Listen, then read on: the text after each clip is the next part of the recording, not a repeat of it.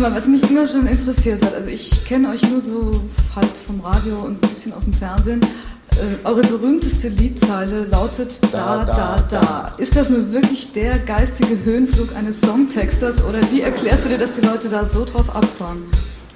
Wenn man so sagen, wenn die Leute da so drauf abfahren, dann ist es wahrscheinlich der geistige Höhenflug.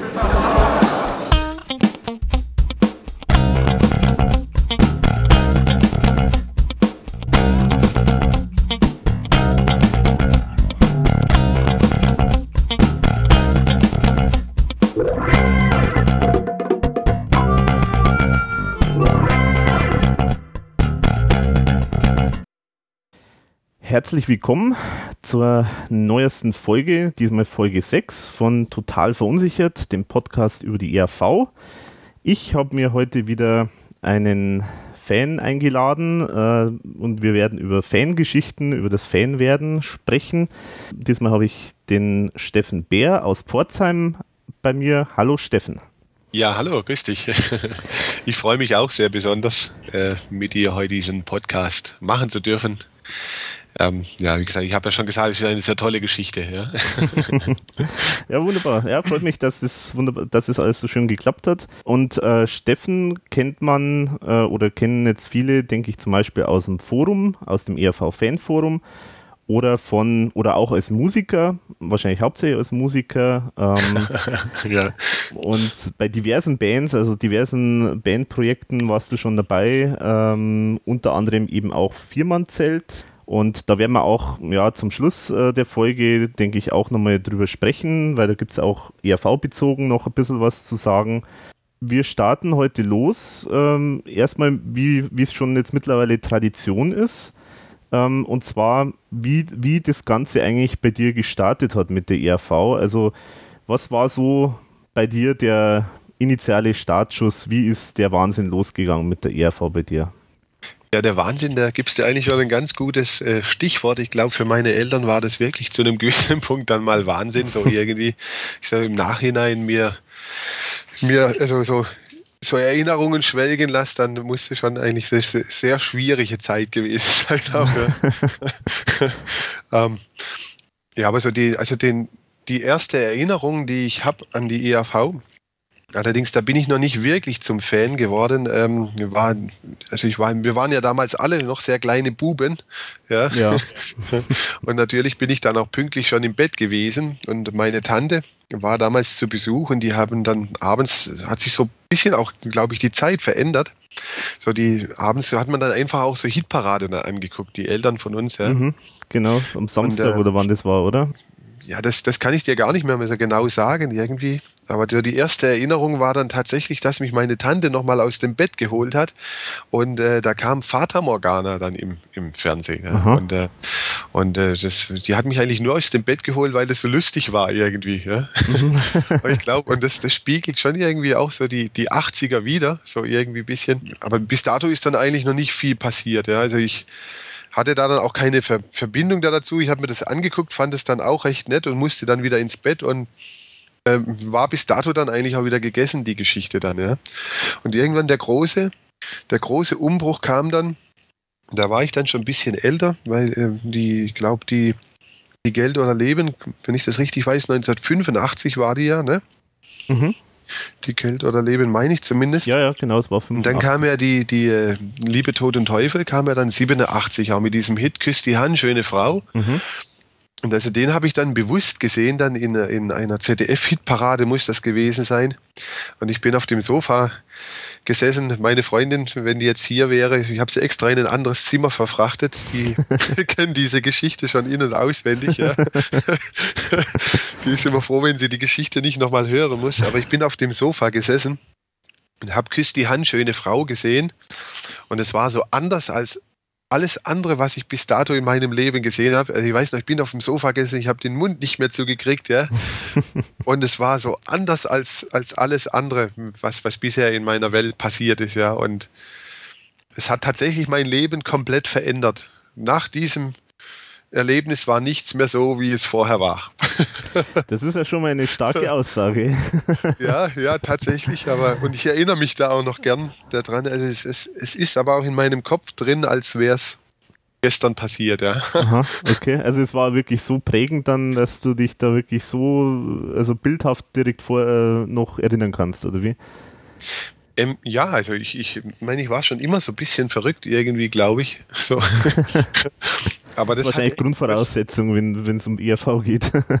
ja, wahrscheinlich, ja. Da, Und, äh, die Schwäche teilen wir alle wahrscheinlich. Ja, also so, ich denke so, so, ich habe das ja vorab schon mal ein bisschen so gesagt. Ich denke, das, das passt ganz schön auch, ja. Also ich habe mich sehr über diese Podcasts auch amüsiert und das, also gerade als ich Matthias und ähm, dem äh, Bolero Boy seine Folgen angehört habe, ja, ich, habe mich so verstanden gefühlt einfach nur, ja, und dann habe dann teilweise dann echt mitgesprochen dann schon, ja, ja, das äh, kann ich auch so nachvollziehen, ja, und äh, also es, wie gesagt, ich fühle mich sehr geehrt, jetzt auch an diesem Podcast hier teilnehmen zu dürfen, weil ich, also mich haben die Dinge einfach nur amüsiert. Ich finde es eine ganz, ganz tolle Geschichte, was du hier aufziehst auch, ja. Ja, freut mich, freut mich. Also ja, ich meine, es ist immer schön, wenn es die Leute interessiert und die Leute auch gerne anhören. Äh, und wenn man dann natürlich so eine Reaktion dann auch kriegt und äh, jemand sagt, äh, ich habe mich total verstanden gefühlt, das ist natürlich die, das größte Kompliment, das man sich vorstellen kann. Also, ja, mich. doch, sei motiviert, mach das weiter. Ich finde ja. das, find das, eine ganz, ganz tolle Geschichte. Ja, ja also momentan braucht man keine Sorgen haben. Also momentan gibt es viele Pläne und viel das geht immer voran. und äh, meine weiß zwar nicht, wie viele tatsächlich äh, Hardcore-Fans noch so in der Welt rum rumschwirren, ne? weil man muss ja um diese Podcasts, ich glaube, man muss schon Hardcore-Fan sein, aber ich finde es nur noch toll. Ja? Mhm.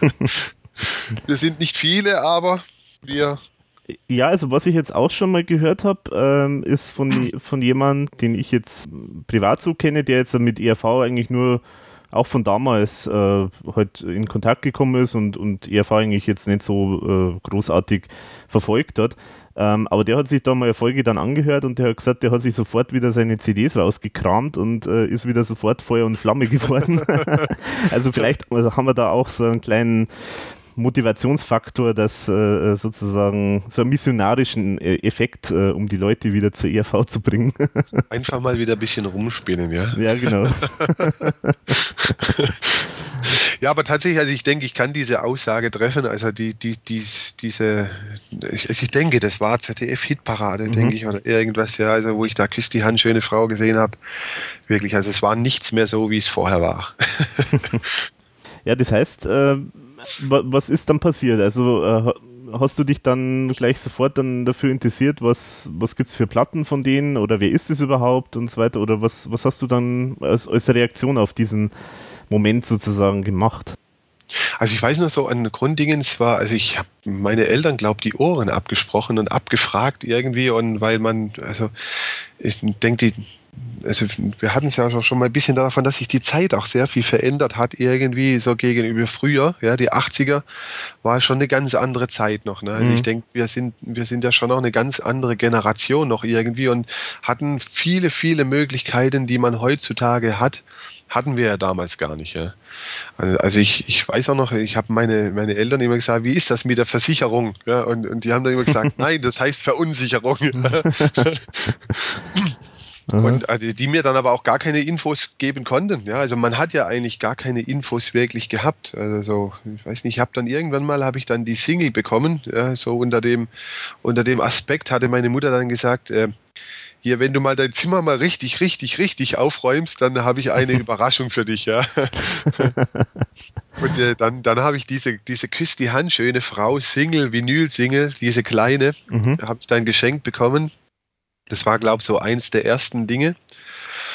Und was ich dann nicht mehr weiß, so wirklich von der Zeit her, vom Ablauf her, also was auch ein sehr, sehr großes Erlebnis war für mich, dass ich mit meinem Vater dann zusammen, wie gesagt, ich musste mit meinem Vater zusammen das machen, weil ich so doch noch zu klein war, auch noch für diese ganzen Dinge zu tun. Wir sind dann mit dem Stadtbus in die Stadt gefahren und das heißt, weiß ich auch noch, wie, wie als wäre es gestern gewesen. Und dann habe ich vom, von meinem Taschengeld die Geld oder Leben gekauft. Das war also meine, mhm. meine allererste Platte dann auch. Ja. Also meine die erste, die erste und dann auch gleich noch selber gekauft sozusagen? Meine allererste selbst Aha. gekaufte LP, ja, war die Geld oder Leben. Ja. Und ich weiß auch noch, die hatten wir ja damals, also von meinem Taschengeld, das, das war, Platten haben ja damals 20 D-Mark gekostet, so im Schnitt. Mhm. Und ich hatte die dann sogar noch günstiger bekommen, weil die im Special-Preis war für 16 D-Mark.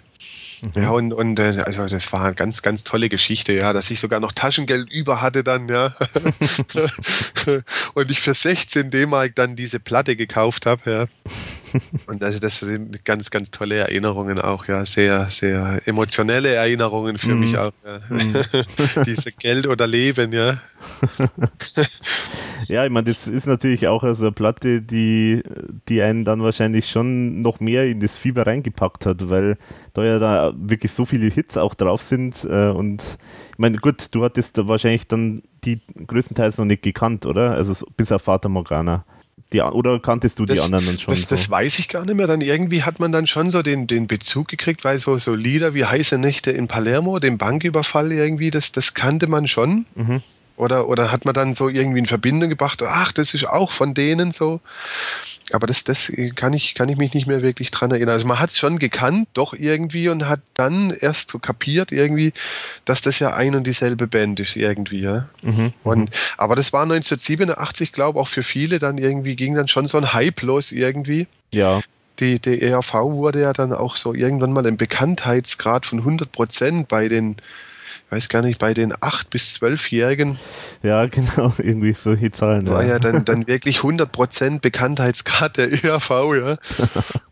Und irgendwie, also in der Klasse war dann auf einmal dann auch sehr viele ERV-Begeisterte irgendwie und also irgendwie, ja, also ich für meinen Part, ich, glaube, egal wo, wo wir hingegangen sind oder ich, ich habe mit jedem nur noch über die ERV sprechen wollen, ja, so mhm. irgendwie, also das war dann schon sehr, sehr extrem, ja.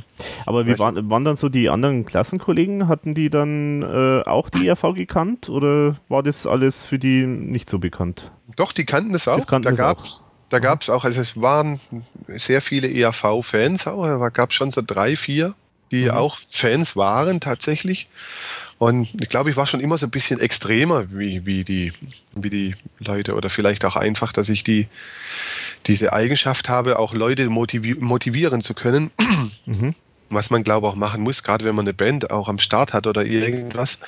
Und mhm. da kriege ich vielleicht jetzt auch den Bogen dann dazu, auch so zu den Erinnerungen.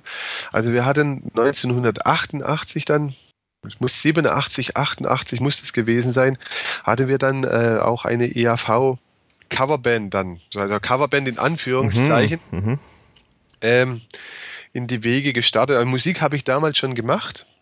Ich hatte Tenorhorn gespielt, das weiß ich noch, und äh, war damals eigentlich schon, wollte ich gerne Schlagzeuger werden, nur das hat man mir so ein bisschen immer versucht auszureden, dann irgendwie hat gemeint, ja Mensch, hier, in der Kapelle brauchen wir eigentlich noch jemand, der Tenorhorn spielt, Schlagzeug ist besetzt, dann mach doch lieber das. Ja.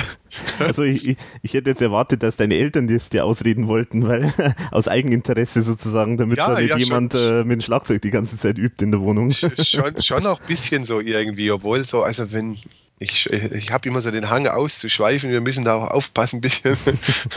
also ich hatte schon immer so den Trend so zum Schlagzeug hin, so schon mhm. als, als kleines Kind auch irgendwie und ich, also muss man schon sagen, ich bin schon immer unterstützt worden von meinen Eltern eigentlich, egal was es gewesen ist. Und, mhm. Aber irgendwie war es damals, äh, hat man gesagt, Mensch, Schlagzeug ist ja, ist ja besetzt schon und so. Kön könntest du dir das nicht lieber das vorstellen und dann schön brav dann angefangen, auch Tenoren zu spielen. Und wie gesagt, dann kam die ERV und da ging die Spinnerei dann, glaube ich, schon so ein bisschen vermehrt los dann auch irgendwie. Ja. Mhm. So, und, und wir hatten dann diese, diese, diese EAV-Coverband, wie gesagt, in Anführungszeichen, das war dann so, dass wir die EAV praktisch vom Band abspielen lassen haben und ich dann über ein Mikro dazu gesungen habe, parallel dann dazu. Mhm. Und die Klassenkameraden waren dann Gitarre, dann äh, war dann Tennis, Tennisschläger und so. und aber wir haben es dann so, und der eine hat dann die Frau dann gemacht oder war dann der, der, der Muskelprotz, ja, weil an der Copacabana mit, mit äh, Luftballons drin im, äh, im Hemd dann sozusagen. Im, ja. im, im Schlafanzug, der hat dann den Schlafanzug also. angehabt und hat dann die Luftballons als Muskel dann gehabt und so. Und wir waren dann aber so amüsant irgendwie tatsächlich, dass wir dann auch gefragt worden sind, irgendwie, ob wir am Schulfest auftreten auftreten wollten und am Straßenfest haben wir dann aufgedreht, ja. Mhm. Äh, aufgetreten. Aufgedreht haben wir auch, ja. Durften wir, also sind wir dann gefragt worden, ob wir auftreten möchten. Mhm. Und das war auch schon eine sehr coole Zeit, ja. Also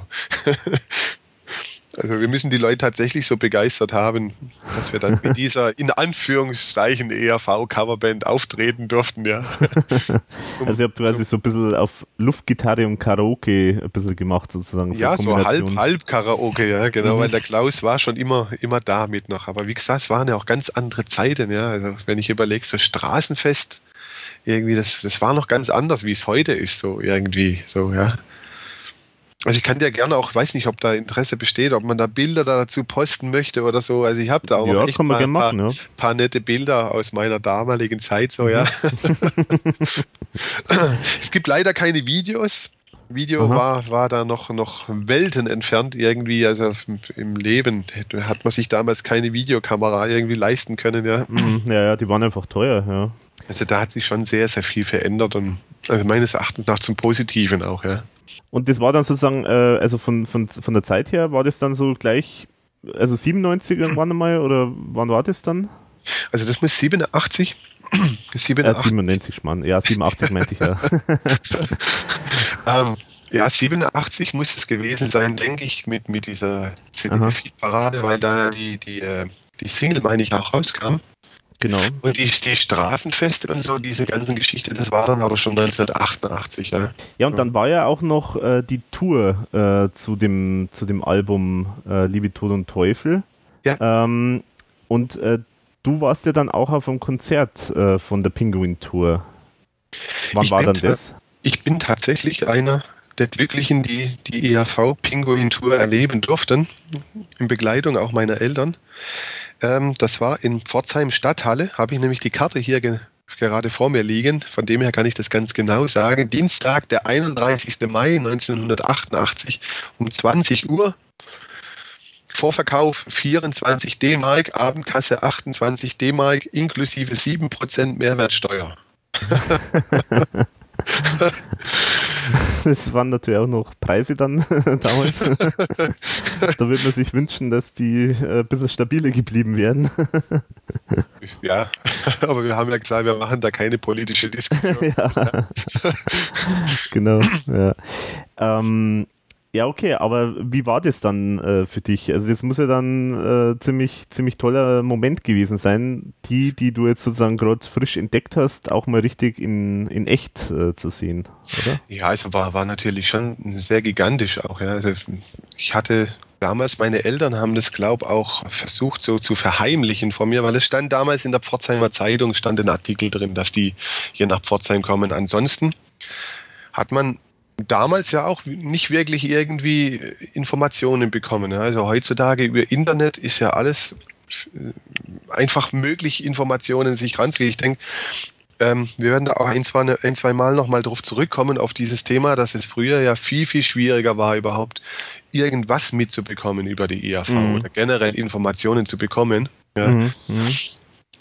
Und äh, damals stand es bei uns in der Pforzheimer Zeitung, die meine Eltern äh, damals auch noch abonniert hatten. So irgendwie, und die hatten das schon versucht so zu verheimlichen, aber ich habe es natürlich dann doch rausbekommen. und habe diesen, diesen Zeitungsartikel echt auch überall mit hingetragen. Ja? Also ich habe diese Zeitung nicht aus der Hand gelegt. Ja? Also wenn man überlegt, ja, war echt schon Wahnsinn so. Meine Eltern haben dann immer gesagt, nein, wir gehen da nicht hin wir, wir gehen da nicht hin. Und ich immer so, aber komm, wir müssen da unbedingt hingehen, ja. Und so, ich weiß gar nicht. Also meine Eltern wirklich betonen das hier auch nochmal, wenn Sie diesen Podcast vielleicht auch mal anhören noch, wenn ich sage, Mensch, hier euer Bub hier im Postcard, ja, also es tut mir, es tut mir leid, ja. Ist auch schon verjährt. ja, wahrscheinlich, ich glaube schon. Und da fällt mir dann auch immer dieser Hesse James ein von, von Badesalz, ja, der, die, die dann irgendwann sagen, was, was ist denn mit dir los? Du blutst ja aus den Ohren, ja. Ah. so stelle ich mir das immer vor. Meine Eltern müssen bestimmt auch irgendwann mal aus den, aus den Ohren geblutet haben. Ja. Ja, in dem Alter, da kann man sehr konsequent sein und, äh, und sehr hartnäckig. ja, obwohl meine Eltern auch immer sehr konsequent waren, was, was, ich, was ich im Nachhinein sagen muss, was eigentlich gar nicht mal so schlecht war damals, äh, vielleicht in manchen Momenten habe ich das nicht so gesehen, ja. Mhm. Und die hatten dann auch immer gesagt, nein, wir gehen da nicht hin, ja. Und äh, dann hat er gemeint, ja, Mensch, an diesem Tag, dann wir machen jetzt einen Spaziergang und so. Hatten das dann so getan, dann tatsächlich als Überraschung. Und haben gesagt, Mensch, wir machen jetzt einen Spaziergang. Das Wetter ist so schön. Und tatsächlich sind wir dann auf dieses Konzert gegangen. Ja. Also ich habe das dann erst erfahren, dann tatsächlich, also äh, als wir dann schon vor der Stadthalle waren, dann haben sie es dann gesagt, jetzt, wir haben hier doch die Karten und wir gehen dahin und, und das war also riesig, riesig. es gibt schon noch so ein, zwei Erinnerungen, die ich auch an diesen Abend habe. So irgendwie, also, also es war schon gigantisch für mich dann tatsächlich, dass, dass, dass, dass wir ähm, dass, dass meine Eltern mir das tatsächlich so ermöglicht haben, da auch hinzugehen, zumal man auch als, ich weiß gar nicht, war damals, ja genau, ich war zehn Jahre alt. Als Zehnjähriger hatte man da auch noch keinen Zutritt ohne Begleitung Erwachsener. Mhm. Ne? Mhm. Und was, was? zu der Zeit war ja auch dann immer vorne diese äh, sozusagen Kinder, äh, Kinderreihe sozusagen, wo ja. die Kinder dann meistens ganz vorne dann äh, sein konnten, aber halt dann immer nur mit, mit Eltern.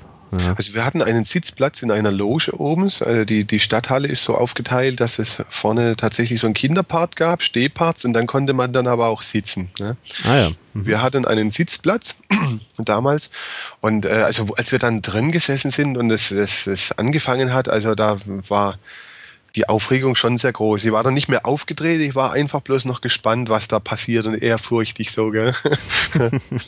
und was, was ich mich erinnere, also dass es tatsächlich auch sehr, sehr laut gewesen ist. Ja? Also ich Aha. war ja mein erstes Live-Konzert, was ich erlebt habe überhaupt. Und also ich hatte damals schon, also noch nie sowas Lautes erlebt dann wie das. Also als dieses Intro dann eingespielt worden ist, diese drei verliebten Pinguine kamen ja dann vom Band. Mhm. Und das war, also das, ich hatte noch nie sowas Lautes erlebt, ja. Also das ist schon noch eine, eine sehr, eine, eine, Erinnerung, die, die sehr genau ist, so irgendwie, ja. Hm. Ja gut, so, wenn man natürlich ganz vorne ist, macht es natürlich auch nochmal zusätzlich dann was aus, weil da ist ja dann, wirkt es ja dann noch lauter. Ja. Aber klar kann ich mir vorstellen, ähm, so als Kind ist man ja dann da sowas eigentlich nicht gewöhnt und dann wird man da so richtig weggeblasen sozusagen von, ja. von der Lautstärke. Und dann aber die Bühne irgendwie und so, also das, das denkt mir schon, schon alles noch. Was mir speziell noch so einfällt, dass ich sehr irritiert war, irgendwie, weil die zuerst Kurti gespielt haben, ja, also diesen Abtritt-Mix, den es mhm. dann später dann auch auf Platte gab. Mhm. Irgendwie, und den haben die ja schon live dargeboten und den, also das, da war ich ein bisschen irritiert von den Liedern, die sie gespielt haben, die, die man so praktisch nicht kannte, ja. Also mhm. man, klar, man kannte ja dann die Geld oder Leben. Und äh, die, die Liebe, Tod und Teufel kannte man ja dann auch, die ganzen Songs. Mhm. Und die hatten ja aber schon ein, zwei Sachen dann auch gespielt, die sie nicht auf Platte hatten. Ja. Und also gerade bei Kurti war ich dann doch sehr irritiert irgendwie. Was fällt mir da noch ein? Der, der nackte, der nackte Klaus, äh, äh, der nackte Günter Schönberger, ja, mhm, ja. der dann so, das sind so Sachen, die mir schon noch im Kopf geblieben sind, ja. Also auch, war ja damals auch ganz andere Sache, Mensch, dass der da jetzt hier nackt auf der Bühne stand. Ja. ja. Heutzutage ja nichts mehr wirklich, ja, nachdem ja, überall Titten eigentlich, ja. Also, ja, ja. ja, wie lang waren eigentlich da damals so ein Konzert dann von der Penguin Tour? Also das kann ich dir nicht ganz genau sagen, aber ich denke mal, dass die so eineinhalb Stunden gespielt haben. Ne? Also im Prinzip, es gibt ja diesen Video. Ja. so, und ich meine, dass das schon Achso, auch so die, die, die Länge war. So. Also. Achso, da ist gar nicht so viel rausgeflogen dann, oder wie? Bei dem Video. Also ich kann dir das nicht genau sagen, weil, mhm. also wie lang da gelangen meine Erinnerungen leider nicht mehr zurück. Aber ich denke schon, also ich glaube schon, dass das so, so äh, war dann auch. Also diesen Video habe ich ja dann auch erst viel später dann irgendwie bekommen. Mhm. Weil, wie gesagt, über, über Zeiten ähm, mit dem Internet und so, es war ja damals nicht, ja, also es gab ja dann, dann, dann viele, viele Platten. Ähm, es gab dann diese Sendung, die dann anlässlich des Hypes der EAV, ich glaube schon im Zuge der kann den Schwachsinn Sünde sein, gab es dann eine Sendung im zweiten Programm um 15.40 Uhr, an welchem Tag, weiß ich leider nicht mehr, aber ich sehe hier, das war 15.40 Uhr, das Böse ist immer und überall. Mhm, mh. Und diese ging 50 Minuten. Hier steht, man kennt sie im deutschsprachigen Raum. Die erste allgemeine Verunsicherung, Banküberfall, Märchenprinz küsst die Hand, Ihre Lieder sind eine Mischung aus Klamauk, Kabarett und Rockmusik. Die, äh, die Sendung schildert den Verlauf ihrer Karriere. Dabei kommen unter anderem Herbert Grönemeyer und André Heller zu Wort. 50 Minuten.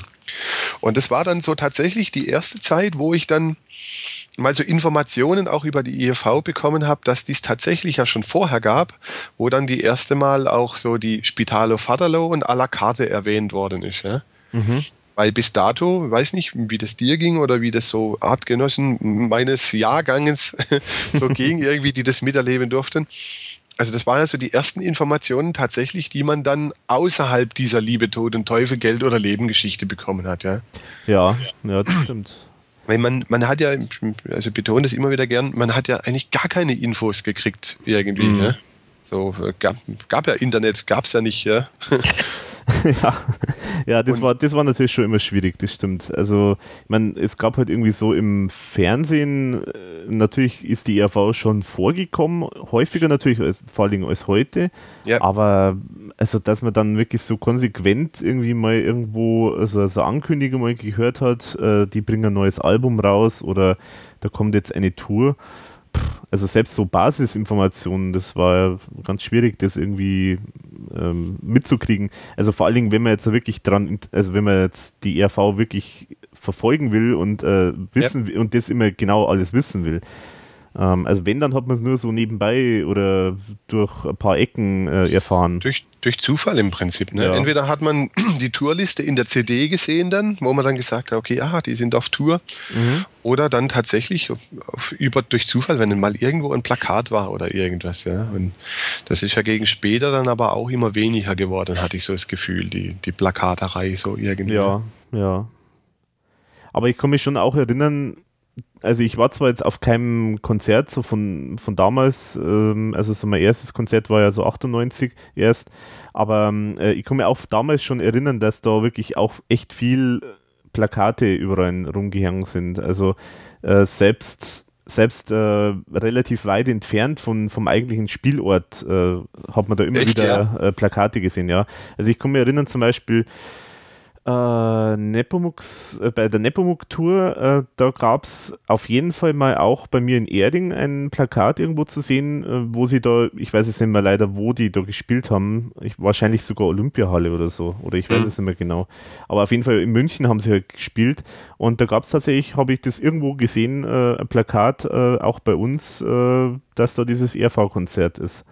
Und also, ich meine, klar, natürlich weiß es ja auch so eine Plattenfirma, dass natürlich die Leute das ja irgendwie mitkriegen müssen und da ist natürlich sowas wie Plakat eigentlich schon eine relativ äh, effektive Methode, zumindest damals gewesen. Und dann ja. hat man halt richtig schön im großen Umkreis natürlich dann das auch gemacht, weil also Erding ist jetzt S-Bahn-Anschluss äh, quasi nach München, da, da werden viele, die das anschauen wollen, auch sicherlich mit der S-Bahn oder mit, der, mit dem Auto dann hinfahren. Ja, also ich muss dir recht geben mit der Nepomux Rache. Das, also das habe ich schon auch noch mitbekommen. Ja. Also die haben dann mit, auf dieser Tour in Karlsruhe gespielt. Das ist äh, 20 Minuten Autofahrt von hier. Mhm. Und ähm, aber das fand ich auch sehr schön, diese Bezeichnung, als wir in einem vorgehenden Podcast, ich weiß nicht, glaube ich, äh, war das mit Matthias oder mit dem Bolero Boy, das weiß ich jetzt nicht. Ähm, wo es hieß, man hatte das einfach auch nicht so auf dem Schirm, zu diesen Konzerten zu gehen. Ja? Mhm. Also, weil, also damals war es ja schon, also für mich war das eine Weltreise nach Karlsruhe, ja, obwohl es heute, wie gesagt, ja nicht mal, nicht mal 20 Minuten mit dem Auto sind. Und man hat ja aber auch immer Eltern gebraucht, die, die mit einem dahin gegangen sind. Ja, ja, ja genau. Ja. ja. Und, und obwohl ich dann. Hm, ja. ja. ich meine, so, und, und, Eltern äh, wollen natürlich jetzt mit den Kindern nicht immer so weit fahren, weil das natürlich ein Riesenstress auch immer ist. Äh, insofern ergibt sich das dann halt auch nicht so leicht, dass man dann da irgendwo jetzt äh, hinfährt. Ja. ja, und auch hier kann man nochmal einen Schnitt machen, vielleicht wirklich zu der Zeit auch. Also meine Eltern meinten auch, also dass das schon viel Geld wäre dann praktisch für diese mhm. Karten und so. Ja, also ich überlege jetzt, wenn ja, heute, also ich finde immer, dass man den Euro schon so leichter ausgibt irgendwie. Ne, es spielen natürlich mehrere Aspekte mit rein, aber ich finde, den Euro gibt man leichter aus als damals die D-Mark. Ja. Mhm. Und wenn ich jetzt überlege, so jetzt einfach mal so grob, äh, 24 D-Mark, 12 Euro, ja, also und trotzdem war das damals sehr, sehr viel Geld, ja. Ja, ja. Also das war schon mit dem Punkt auch, ja. Obwohl ich sagen muss, nach der Nepomuks Rache dann einfach, also da, ich habe dann da auch nicht mehr wirklich Informationen gekriegt über die IAV. Ja. Also, mhm. so, also das ja, also hätte, ähm, ich, ich hatte dieses berühmte Loch, was viele sagen, so irgendwie, dass, dass sie mal dann so ein ERV Loch hatten irgendwie, ja. dass sie dann kein Fan-Dasein mehr hatten. Also ich muss sagen, das hatte ich eigentlich nie. Es hat dann natürlich schon nachgelassen dann irgendwie, aber was behaupte ich jetzt mal einfach, schon daran lag einfach, dass man auch keine Informationen mehr gekriegt hat, ja. Mhm. Weil also ich habe die ERV schon, schon immer irgendwo in meinem Herzen getragen, so irgendwie, und aber es gab dann wirklich auch eine Zeit, wo man gar keine Informationen mehr gekriegt hat, ja. Und äh, die dann automatisch auch irgendwie ein, nicht mehr so auf dem Schirm waren dann, ja. Ja, ja. Warst du eigentlich irgendwie damals bei dem, bei einem dieser Fanclubs von der ERV dabei? Oder mhm. war das auch nicht so in deinem sagen wir, Kontext, also wo du gesagt hast, das interessiert mich? Nicht, nicht wirklich irgendwie. Also ich habe von dem mitbekommen, dass es mal irgendwie Fanclubs gab und habe das aber irgendwie, ich weiß auch nicht warum, also ich habe mir da nie weiter um Gedanken mhm. gemacht, mhm. jetzt irgendwie, da war ich vielleicht auch einfach noch nicht so weit vom, vom Denken her jetzt, um zu sagen, Mensch, mhm. ich werde jetzt hier mehr Informationen kriegen oder irgendwas, also mhm weiß nicht, also ich bin ja dann 2005, bin ich dann in diesen aktuellen Fanclub eingetreten. Mhm. mhm. Aber davor eigentlich die ganzen Vorgänger nicht, nicht wirklich, ja. Mhm. Ja gut, es war auch, auch schwieriger, da überhaupt äh, das, da, da überhaupt da reinzukommen, beziehungsweise da sich mal anzumelden, weil das war immer so, meistens stand es dann irgendwo in der im Booklet drin, so eine Adresse, hier dann, hier muss man sich dran hab ich, wenden. Habe hab, so. ich, hab ich aber nirgendwo gesehen. Weiß nicht, also mir denkt jetzt zumindest nirgendwo, dass ich da mal. Also ich hatte mal gehört irgendwo von diesem Fanclub und ich kann dir aber nicht mehr sagen, mhm. woher. Also ja, also ich, ich weiß es, äh, glaube ich, bei, bei der Nie wieder Kunst, glaube ich, da stand es zum Beispiel drin. Okay, obwohl das ja schon, schon eigentlich eine Zeit war, wo, wo, wo, also die große Wende ja auch ja, war, der ja. EAV, ja. Ja gut, aber das, das kann man vielleicht für später ein bisschen auch behandeln noch, weil wir sind ja jetzt bei, praktisch noch bei den, den, bei den Ursprüngen. Ja. Genau, ja. Gerade bei der Nie wieder Kunst war ja eigentlich schon so der Moment, also wenn man da mal ein bisschen im Booklet liest, ich habe mir dafür schon ein bisschen, also so Spezialinteresse auch von mir, sage ich mal. Ja. Also wenn man mal reinguckt, die Nie wieder Kunst ist ja wirklich nur mit Studiomusikern aufgenommen. Ja. Also das... Mhm. Ja, da ja. war die ERV meines Erachtens nach eigentlich schon nicht mehr so, wie man sie sich als Fan gerne ja, genau. ähm, sieht oder wünscht, ja auch. ja, ja. genau. Und aber glaubst du, das, das nächste war äh, noch das, das, Buch, dann kann den Schwachsinn genau. Sünde sein, kam ja dann, also dann war ja dieses Jubiläum auch, ne, nachdem ja dieser Hype war, dann auch der ERV, dann irgendwie kam ja dann auch dieses Jubiläum und, wo, äh, und dieses Buch dann auch, ne, wo mhm. ich heute, also ich vergleiche das auch immer gern mit der Bravo. so irgendwie, wenn man sich heute die Bravo liest, so finde ich heute auch dieses ERV-Buch, obwohl ich es damals ja echt verschlungen habe, auch mit, mit Haut und Haaren, ja, und die ganzen Infos waren ja hochinteressant, ja, so mhm. was man alles über die ERV erfährt. Obwohl, wenn ich das heute so betrachte, aus meiner heutigen Sicht, man erfährt ja eigentlich gar nichts, ja. Sage ich jetzt mal so ganz provokant. Ja. ja. also ist sehr kindgerecht geschrieben, dieses Buch, finde ich, und man mhm. erfährt eigentlich nicht wirklich viel über die ERV, so wie es. Also es, es, es, es ist sehr schön, sehr schön geschrieben, sage ich jetzt mal, ja. Mhm. Also.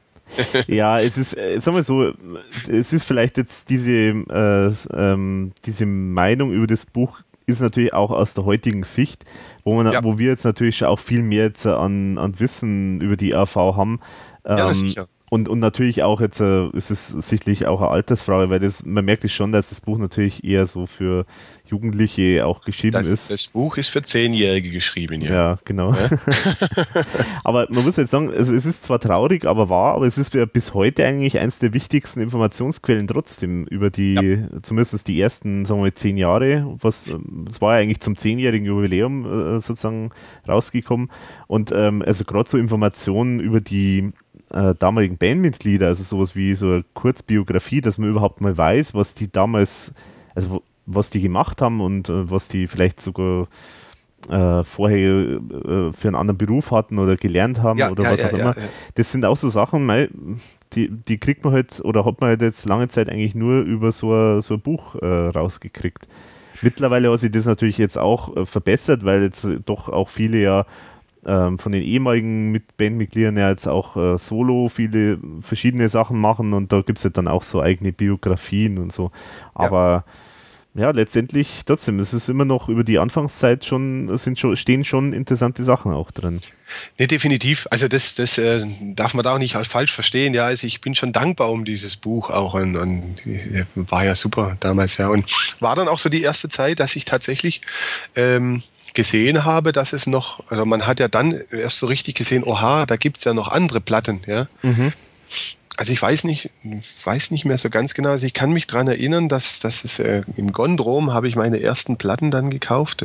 Da hatte ich dann zuerst noch die à la carte gekauft und auch die Spitalo Fatalo und aber über die ganzen Singles und dass es tatsächlich nochmal zwei Platten dann da davor gab, irgendwie, das hat man dann tatsächlich ja auch erst über dieses Buch erfahren dann. Mhm. Und was natürlich auch schon spannend war, war halt dann, dass da die Texte äh, von den Liedern zumindest schon mit drin waren. Und das ja. war ja auch schon mal interessant, weil da haben wir natürlich gleich dann, ja, das ist das Interesse natürlich auch geweckt worden. Aber das heißt, äh, sozusagen das erste Album ist jetzt bei dir, äh, da bist du zum ersten Mal richtig drauf gestoßen über das Buch. Äh, über das Buch, ja. Ja, mhm. also von Café Passé und äh, von der Verunsicherung, da wusste ich nichts. Also ich glaube, die, die à la carte und die, die äh, Spitalo Fatalo habe ich dann über den, über den Gondrom gefunden dann auch, ja. Mhm. Aber dann auch die ganzen Singles, also gerade die zwei alten LPs und die ganzen Singles, was es da noch vor dieser Zeit gab irgendwie, also von der Geld oder Leben, ab da eigentlich die ganzen Singles, die habe ich dann tatsächlich erst über dieses Buch entdeckt, ja. Mhm. Und dachte dann, Wahnsinn, ja, also was, was es ja schon alles gab, irgendwie, von dem er ja gar nichts wusste, irgendwie dann auch. Ja. ja. Und aber wie schon so schön in diesem Buch dann auch war, die waren ja alle mit dem Sternchen irgendwie markiert, wo dann auch darauf hingewiesen worden ist, dass die äh, aber auch nicht mehr im Handel erhältlich sind. Ja, mhm. ja hast du dann irgendwas unternommen, um äh, die irgendwie trotzdem noch zu finden? Die, also gerade die ersten beiden Alben? Also es war eine sehr, sehr lange Suche. So irgendwie, also ich, ich habe dann natürlich als, als Hardcore-ERV-Fan, der ich ja damals wirklich war, so oder, oder auch noch bin, Vielleicht ja, noch nur, halt, nur halt auf, auf einer ganz anderen Ebene irgendwo. Ja. ja. Also habe ich natürlich dann schon versucht, diese, diese Platten dann auch irgendwo herzubekommen. Ja. Und äh, damals, wie gesagt, gab es einfach noch kein Internet. Ja. Man hat ja da keine, keine Möglichkeiten gehabt irgendwie. Mhm. Es gab Plattenbörsen, das weiß ich noch. Und da hatte ich mich dann auch sehr, sehr geärgert, also was mir auch noch so ein bisschen so in Erinnerung ist, auch um, um diese alten Zeiten zu schwelgen, irgendwie, also als die CD dann irgendwann mal rauskam, ja, also die, die hatte ich dann schon erst einmal verflucht, so irgendwie, weil also die CD hat ja dann gleich 30 D-Mark gekostet und nicht mehr 20, zumal auch die Cover ja gar nicht mehr so schön rauskamen, fand ich irgendwie immer ja. wie im Vinyl-Cover. Ja. ja, genau. Ja, also die, diese Plattenbörse war dann so die einzige Möglichkeit eigentlich, wo man dann sagen konnte, gut, man hätte da mal irgendwie eine andere Möglichkeit kommen können. Ja, aber die, ich weiß gar nicht mehr, wie viel die Eintritt verlangt hatte. Also es war damals ein Unding für mich, dass man erstmal Eintritt hat zahlen müssen. ohne dass man was gekauft hat, ja, ja um da ja. reinzukommen, ja. Und äh, ich weiß noch, ich habe dann gesagt, nee, also das sehe ich nicht ein, ja. Also da war auch mein, hat mein Taschengeld dann auch einfach nicht gelangt irgendwie, ja. um mir dann vielleicht noch eine Platte drinnen kaufen zu können irgendwie, ja, mhm. so.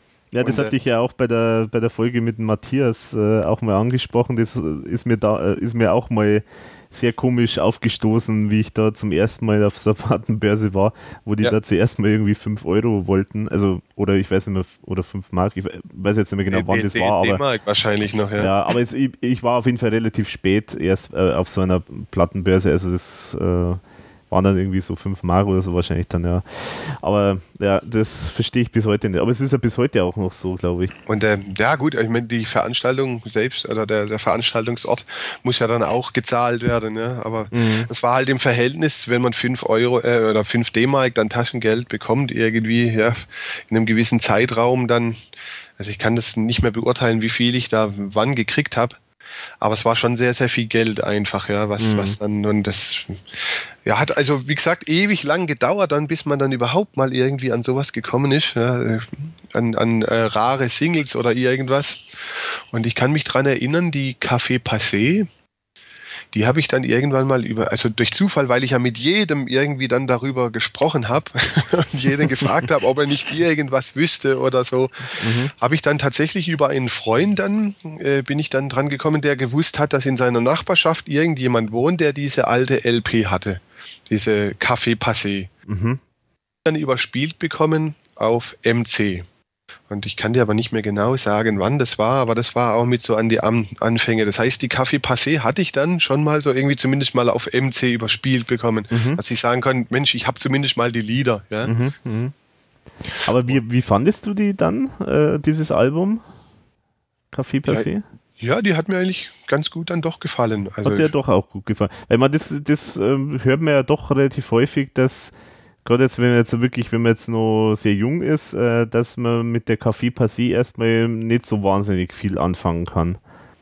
Ja, also es war okay für mich irgendwie. Ja, also ich hatte da nicht, nicht wirklich so diesen Abstand, wie manche Leute hatten. Ja. War, ja, war eigentlich in Ordnung, ja. Mhm. Und dann so den, den ersten, es war dann aber schon eine Zeit später dann irgendwie, weil da war ich schon in meiner ersten Ausbildung, also das muss so 96 äh, rum gewesen sein, 96, 97, wo man dann einfach als Mensch ja doch schon ein bisschen älter gewesen ist.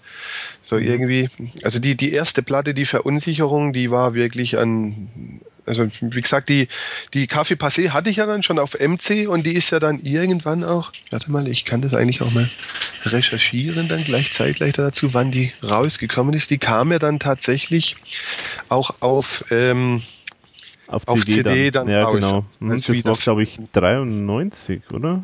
Glaube ich. Nee, 92 ist rausgekommen. Genau, es, es steht hier gar nicht drauf, ich habe die gerade vor mir, aber ich habe sie leider gerade im CD-Spieler drin. Das ist natürlich prima jetzt. nee, ich habe gerade nachgeschaut, also das ist 92. Hm? Ja.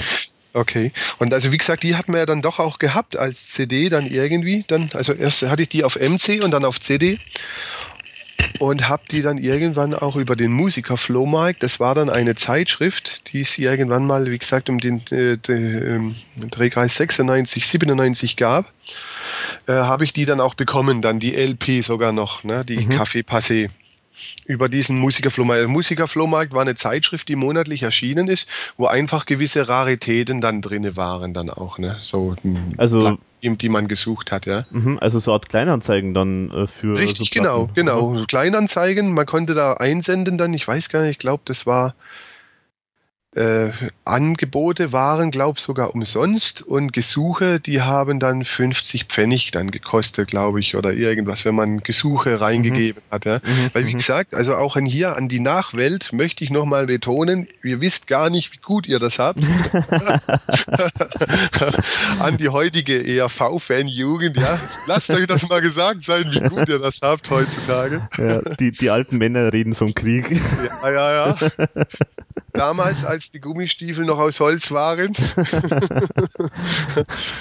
also das war so die erste überregionale Möglichkeit, die man dann gehabt hat, über diesen Musikerflohmarkt dann irgendwie ähm, mal auch, auch rarere Platten zu, zu mhm. bekommen. Also die, die Café Passé habe ich dann dafür bekommen, darüber, da, da, über diesen Musikerflohmarkt. Mhm.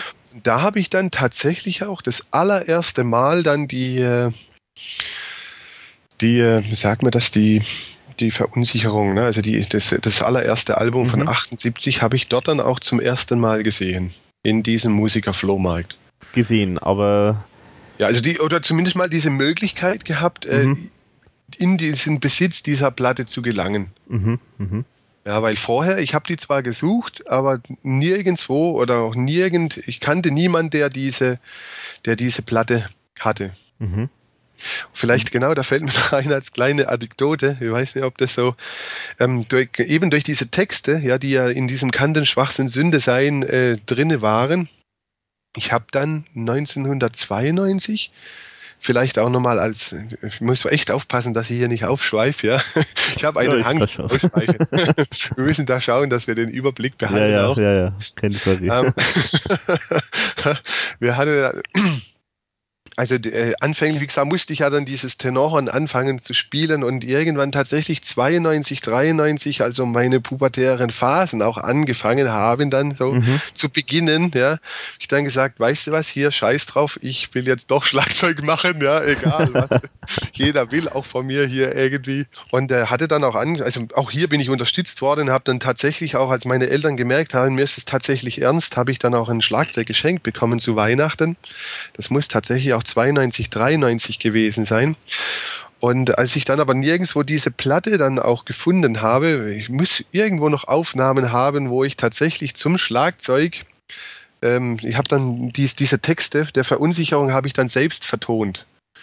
Ja, also ah. wie, wie ich mir die vorgestellt habe, ich habe das Schlagzeug dazu gespielt mit einer anfänglichen Stimmbruch kommende pubertierende Stimme.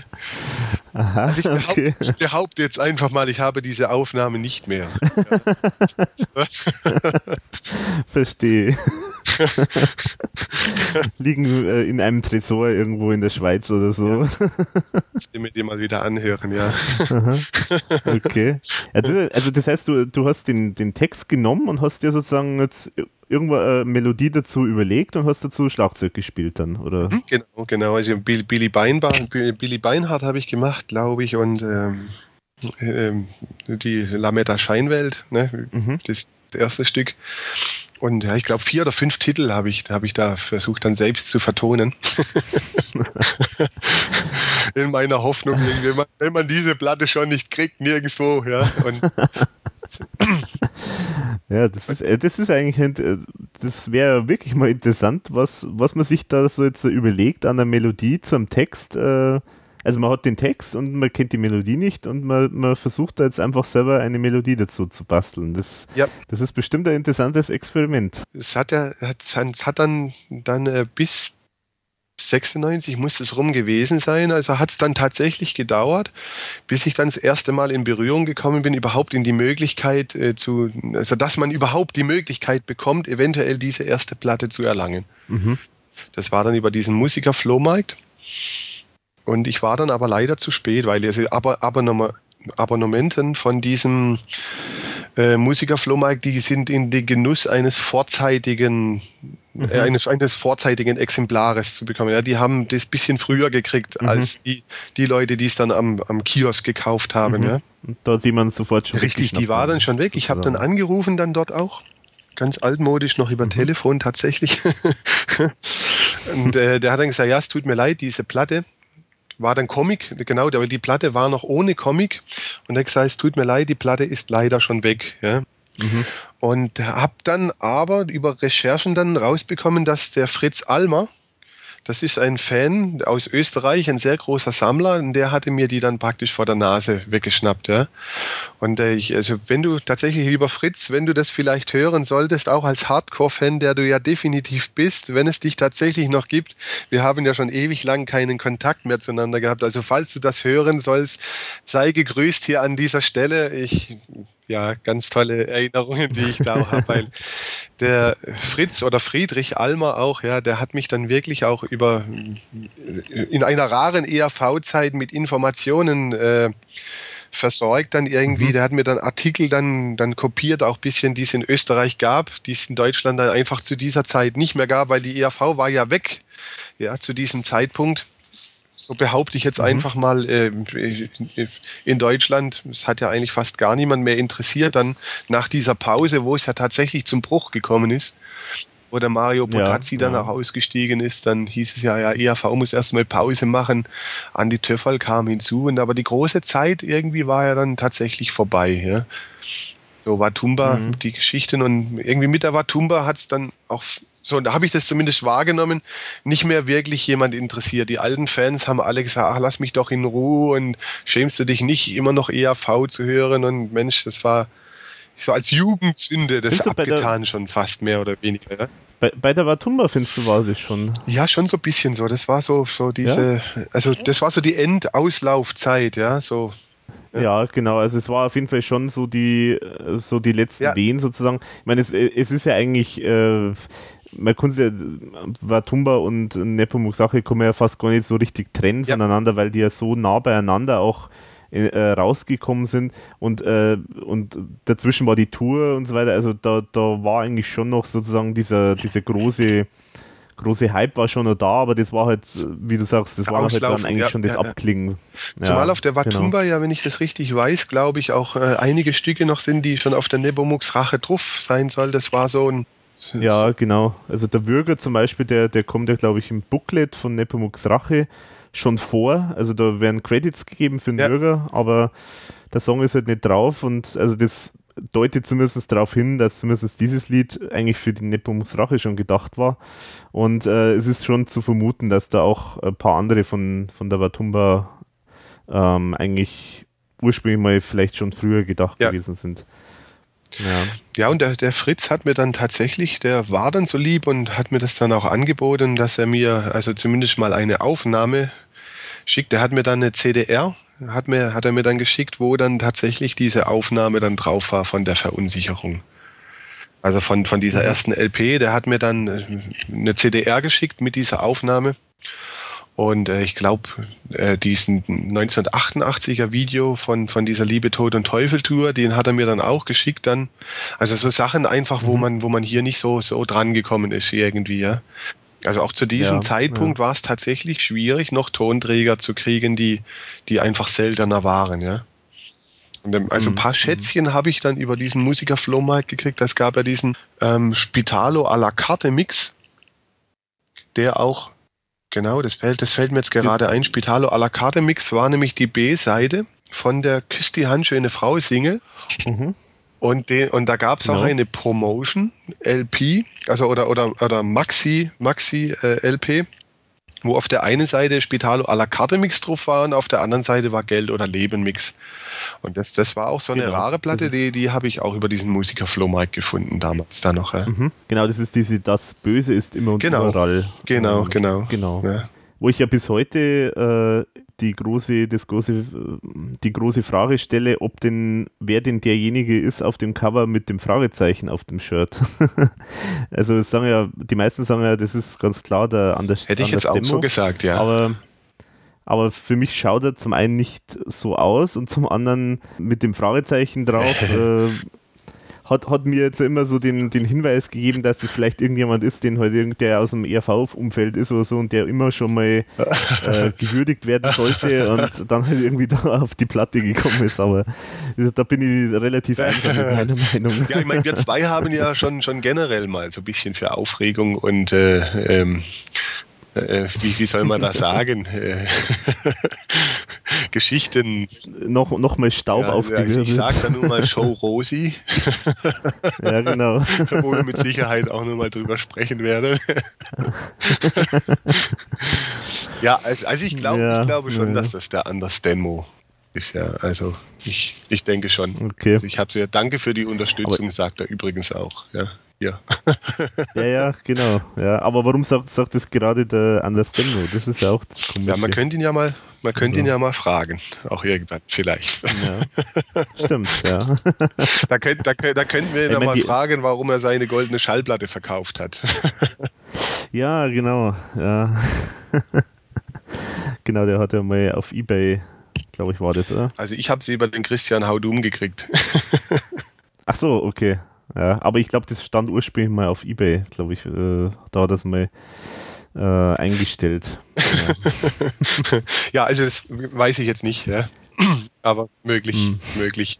Und da war tatsächlich ja. über Ebay habe ich dann irgendwann mal nach 18 Jahren Suche habe ich dann tatsächlich diese Verunsicherung dann bekommen. Also das hat noch ein ganzes Stück gedauert, bis ich dann, obwohl es der, also ich habe mir sagen lassen, dass es die anscheinend öfters mal bei eBay gibt, irgendwie auch. Und, aber ich habe sie nur also da bis zu diesem Punkt habe ich dann, es hat wirklich 18 Jahre lang gedauert, von 1988 ab, bis ich diese erste LP dann gefunden habe.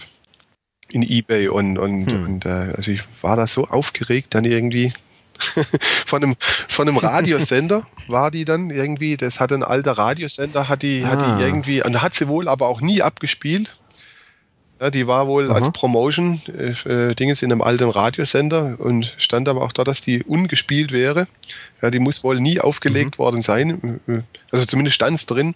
Und äh, mit Comic Und äh, da habe ich die dann ersteigert. Aber wie gesagt, ich war so aufgeregt da. Normalerweise bin ich eigentlich recht fix, was eBay angeht, auch sowas, die, die letzte Minute dann noch ein, oder die letzten Sekunden ein Gebot abzugeben.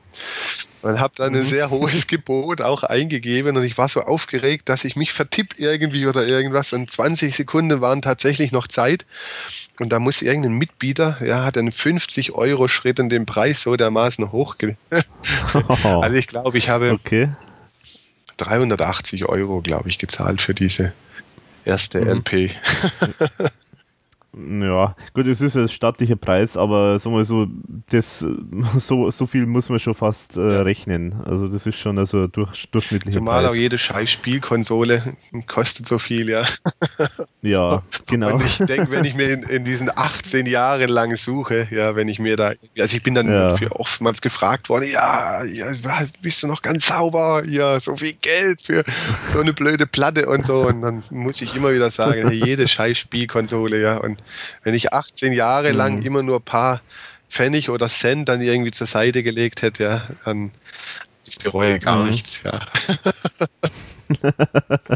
Ja gut, also das, ja, aber das, ich meine, es ist ja auch, äh, man kann es ja sogar theoretisch sogar so begründen, äh, dass da ja durchaus auch zu erwarten ist, dass die vielleicht auch irgendwann einmal, dass man dann, dass die eine Wertsteigerung sogar hat. Also selbst wenn man, ich meine, der Fall wird nie eintreten wahrscheinlich, dass man irgendwann einmal äh, seine ERV-Sammlung komplett äh, nicht, veräußert, nein. aber selbst dann, selbst dann kann man davon ausgehen, also dass äh, zumindest äh, das nicht Mhm. billiger wird, glaube ich. Ja.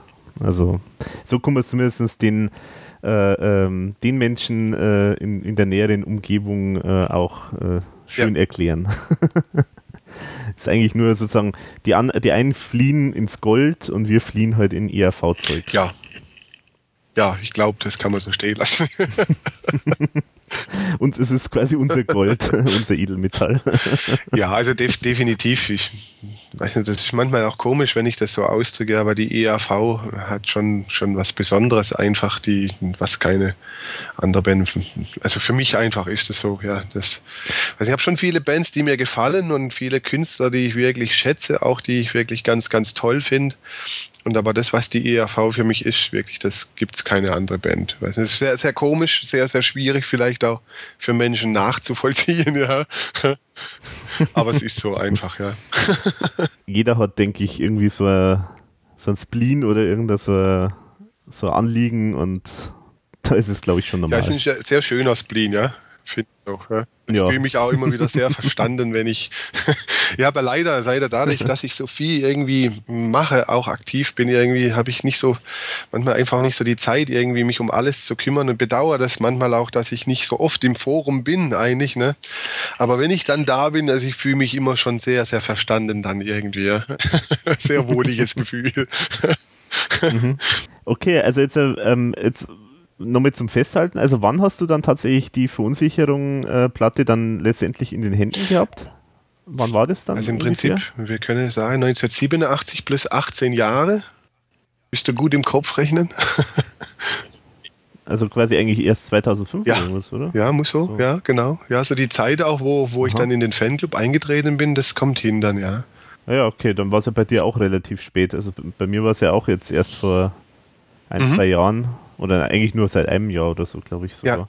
Auch wenn es bei mir nicht so schön geendet hat, aber das Thema hat Ja, das wollte ich schon noch ansprechen. Also das, das, das, du hast da tatsächlich sehr, sehr schlechte Erfahrungen mit eBay gemacht, ne? Mhm. Weil Mhm. also ich sehr, sehr viele Transaktionen auch schon gemacht habe. Ich glaube über 1000 Stück und ich, also die einzigen Probleme, die ich hatte ähm, mit eBay oder wenn man das so sagen darf, weil mit eBay hatte ich gar keine Probleme. Ich hatte tatsächlich nur Probleme mit der Post. Die, ich hatte zweimal Ärger in diesen ganzen tausend Abwicklungsgeschichten, die ich gemacht habe. Und ähm, tatsächlich ja, hatte ich hier wirklich die Post Mist gebaut. Ja?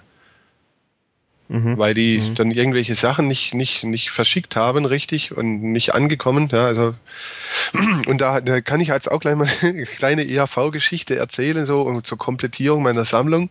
Also viel habe ich dann erhalten äh, über, über diesen Musikerflohmarkt, habe dann auch über Ebay einige Sachen gefunden. Vom Fritz Almer habe ich äh, paar Sachen bekommen und äh, dann auch immer wieder, als ich dann übers Forum habe ich glaube den Christian Haudum dann auch kennengelernt. Ja? äh, hin und wieder auch ähm, auftritt irgendwie im Forum der ja auch ein sehr genau. großer Sammler ist, ja, und sehr, sehr viele mhm. Sachen hat, ja. Also es ist ja wirklich, er hat ja eine riesengroße Sammlung auch an Plakate und hin ja, und her ja. wirklich Raritäten, ne? Und der mhm. hatte mir damals dann ein, ein, super Angebot gemacht, eigentlich, weißt du, der hatte, der hatte so die, genau dies, diese Single, die mir immer noch fehlt, ähm, diese Weihnachtssingle, hatte er mir angeboten mhm. und er konnte mir dann äh, lustigerweise genau die Maxi-Singles anbieten, die mir noch fehlen. Also ich finde die Maxi-Singles ja auch allein wunderschön wegen der großen Cover. Ja, also gerade mhm. so. Definitiv, ich, ja. Genau, finde ich auch. Ich habe zwar also. schon einige, aber das, also da wären wirklich so die dabei gewesen, mehr oder weniger hätte ich in dem Sinn so meine ERV-Sammlung komplettieren, äh, komplettieren können. Ja. Ich meine, ich muss jetzt nicht jede mhm. Promo-Single haben, also das, das übersteigt einfach den, den Wert, einfach wenn da nur eine CD drin ist mit, mit einem Pappschuber, wo dann ein Titel drauf ist, also das ja. muss ich nicht unbedingt haben, ja. Aber ansonsten, wenn ein schönes extra Cover ist, irgendwie, also das, das so, die, diese Geschichten, die, die hätte ich schon gerne, oder habe ich so angefangen zu sammeln, ja, und mehr oder weniger fast meine, meine ganze Sammlung hätte komplettiert werden können mit diesem Angebot, was mir der Christian da gemacht hat, ja. Und ich war natürlich mhm. selig, ja, so irgendwie. Und war dann auch wirklich, wir haben uns auf einen annehmbaren Preis auch einigen können. Er hat es weggeschickt und das, also ich, ich, ich habe das Geld überwiesen und äh, habe gewartet und gewartet und ich sage, ja du, ich sage, hast du das Geld bekommen? Ja? Ich sage, ja Mensch, du, ich habe das schon lange weggeschickt, ja. Und dann hat sich die Post da tatsächlich streitig gestellt, weil also es ist, es ist sehr, sehr, sehr komische Geschichte. Ja, also das war, es gab wirklich sehr, sehr großen Ärger. Meine Nachbarin praktisch, die, also nebendran ist eine Steuerberatung. Und die hat damals mhm. ein Paket angenommen. Ja, also, aber es, es war, also ich habe, äh, also ich muss jetzt hier wieder ausschweifen, genau. Ich war krank zu dieser Geschichte. Wenn ich so krank bin, dann verbringe ich immer sehr viel Zeit in Ebay. Ja, so, da hat man ja Zeit zu gucken, weil es, was Aha. es alles gibt. dann habe dann so ein, zwei Einkäufchen auch getan, so irgendwie, habe dann auch Rohlinge dann gekauft, dann über, über Ebay und habe zu diesem Zeitpunkt mehrere Pakete dann erwartet irgendwie. Ja. Mhm. Und äh, dann war es der Punkt, dass ich dann wieder gesund gewesen bin und ähm, die Dame nebendran von der Steuerberatung hat dann dies, dies, also praktisch ein Päckchen angenommen ja, und hat dafür auch unterschrieben. Und jetzt muss ich parallel dazu zwei Pakete bekommen haben, tatsächlich, ja, und äh, aber ausgeliefert worden ist nur eines. Ja, und die Dame hm. hat unterschrieben und ich habe gesagt, hey, ich habe die, die, äh, dieses Paket nicht bekommen. Ja? und die mhm. Post hat dann gesagt, ja, ist uns egal, hier ist die Unterschrift. Ja? Also du kannst da machen, was mhm. du willst. Ja? Und tatsächlich, aber äh, wir haben das, es hat dann wirklich zwei Monate lang gedauert. Ich habe sehr viel Geld in Telefonkosten reingesteckt, noch was die Post-Hotline anging. Und wir konnten das dann äh, praktisch äh, darstellen dann praktisch, ja, weil, weil also ich, habe Rohlinge erhalten, ja, also die parallel dazu gesendet worden ist und ich glaube auch nicht, dass die Dame von der Steuerberatung irgendwie dieses Paket mit den Platten unterschlagen hat. Also das kann ich mir beim besten Willen auch mhm. nicht vorstellen, ja, die war dann auch ganz hinter vier, sagt man bei uns, ja, so. ähm, was? Hinter vier, also die war ganz, ganz äh, geschockt und gestresst, ja. Also die wird im Aha. Leben kein Paket mehr annehmen, ja. Also man muss sich auch dann mal oh vorstellen, also was, was du, wenn du ein Paket von der Post annimmst, welcher Verantwortung du, du dich da dann gibst. Ja, ja das, das stimmt. Ja, Weil, das ist immer das Problem. ich habe dann ja. in Österreich auch angerufen und der, der ist dann richtig frech geworden. Er hat gesagt, ja, ihr müsst schauen, wenn die das Paket verschlammt und so und äh, können, können Sie ja nichts da dafür und hin und her. Ja, und das ging dann wirklich mhm. über ein Vierteljahr, habe ich dann aber nicht locker gelassen, weil es mir da einfach auch ums Prinzip ging, nachdem die schon zweimal was verschlammt hatten über eBay. Ich gedacht, das kann jetzt nicht sein hier. Jetzt meine EHV-Platten, ja. die, mhm. Und dann haben die dann irgendwann haben die tatsächlich dann ein Schreiben geschickt, wo dann noch drin stand, äh, es tut uns leid, wir können den Stand ihres Paketes im Moment nicht nachvollziehen, wo das, dieses Paket abgeblieben ist. Mhm. Und äh, ich habe dann auch einen Schadensersatz bekommen dann für dieses Geld, was ich gezahlt habe. Okay. Was der Christian Haudum machen musste, weil das kann ja nur dann der, der Absender machen. Aber auch hier muss ja, man sich ja eigentlich ja. mal bewusst werden, ja, weil der hat ja dann auch kein, kein Interesse dran. Eigentlich der Absender, ja. Er hat ja, ist ja seiner Leistung nachgekommen, ja. Mhm, und äh, genau. hat er, dann will er eigentlich nur noch seine Ruhe. Ja, also das hat die Post schon sehr geschickt gemacht, alles irgendwie so. Ja. Wenn ich hm. da nicht so hartnäckig ja. gewesen wäre, irgendwie. Und äh, ja, aber ich frage mich dann heute noch, als wo diese Platten vielleicht rumschwirren oder weil irgendwo müssen die ja sein, weil ich glaube nicht, dass diese ja. Dame von der Steuerberatung, dass die sich jetzt erfreut an der ERV-Platte heimlich, hat sie mir nicht den Eindruck gemacht, ja. Irgendwann hörst du dann mal so aus der Tür raus, so ihr Kinderlein äh, oder stille Nacht oder irgend sowas. ja, also schon, schon Wahnsinn, ja. Und das, ja. Also das hat mich dann irgendwie in meiner Sammlerleidenschaft doch ein bisschen gefrustet, ja. Weil, äh, wie gesagt, ich hätte mit einem Schlag mhm. eigentlich so das, was mir wichtig gewesen wäre, hätte ich komplettiert gehabt, ja. Und ja, ich weiß nicht, wo vielleicht war auch der Postbote ein großer ERV-Fan, ja. ich, ich, kann das nicht sagen, ja. Ja, das, äh, das ist natürlich schon ärgerlich. Tragische sowas, Geschichte, ja. Ja, es ist natürlich immer ein Risiko mit dem, mit dem Verschicken, gerade wenn jetzt auch von Privat zu Privat ist so oder so immer bisschen problematisch, weil man theoretisch äh, können ja da andere Sachen passieren. Also, dass der, wenn man jetzt bei eBay zum Beispiel kauft, dass dann der andere halt einfach einen irgendwie, also übers Ohr haut, beziehungsweise irgendwie was, was verschlammt und dann die, die Platten aus Versehen kaputt macht, bevor er es losschickt oder was auch immer. Also, gewisse Unsicherheit haben wir da sowieso natürlich ja. immer. Anders kommt man halt leider nicht an solche Sachen meistens. Obwohl dran. ich sage, also ich habe nur schlechte Erfahrungen mit der Post gemacht, über Ebay selbst und mit den, mhm. mit den Anbietern eigentlich gar nicht. Ja. ja, ich weiß nicht, bei mir hat sich da, ja, haben wir, haben wir ja gelesen, da was ich da geschrieben habe, hat sich da einiges irgendwie, ist da einiges ja. zusammengekommen und ähm, war aber nicht, das waren aber nicht die einzigen Fälle, sondern das war auch vorher schon. Ähm, ja, taten, taten mir eigentlich auch sehr leid, wo ich das so gelesen habe, so dass, dass dir das so widerfahren ist eigentlich, ja. Ding dong, ding dong, wer steht da vor der Tür? Vielleicht ist es der Bossdreher und bringt die Platte mir. ja, ich meine, vielleicht, vielleicht bringt er irgendwann einmal dann sozusagen das, äh, die Post, das Paket doch nochmal vorbei. Also, das gibt es ja auch immer wieder, diese Geschichten, wo dann so Pakete, die seit zehn Jahren verschollen sind, plötzlich dann auftauchen. Das wäre natürlich, wär natürlich riesig. Träumen kann man noch. Apropos Träumen, äh, du hast es ja vorher schon angesprochen, die, äh, jetzt können wir vielleicht gleich mal zu der Geschichte mit Joe Rosi kommen. Ja, ja, ich, ja ich, hab, ich, bin immer sehr amüsiert, irgendwie auch wenn, wenn der Florian heißt, er, ne? Florian Steinacker, wenn er immer erzählt, ich habe geträumt. Ja. Ich sage, ja, ich weiß, weiß gar nicht, ja. war das so? Oder ah, vielleicht habe ich das auch geträumt, ja.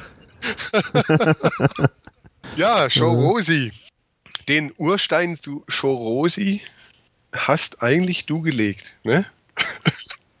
Ja, genau, also das, da bin ich schuld. Also ich habe es einmal schon, glaube ich, ja ein bisschen die Geschichte, glaube ich, schon erklärt gehabt in, aller, in der allerersten Folge, wenn mich nicht alles täuscht. Die Kurzfassung ist einfach, ich habe das in einem äh, Internet, äh, in einer Internetdatenbank, nämlich dieses SAA, ähm, also das heißt, glaube ich, Steier, Steiermark äh, Rockarchiv oder so ähnlich.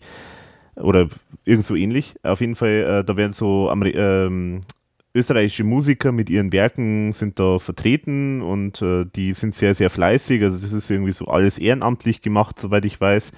Und die versuchen alles zu archivieren, was halt irgendwie an österreichischer ja. Musik kommt.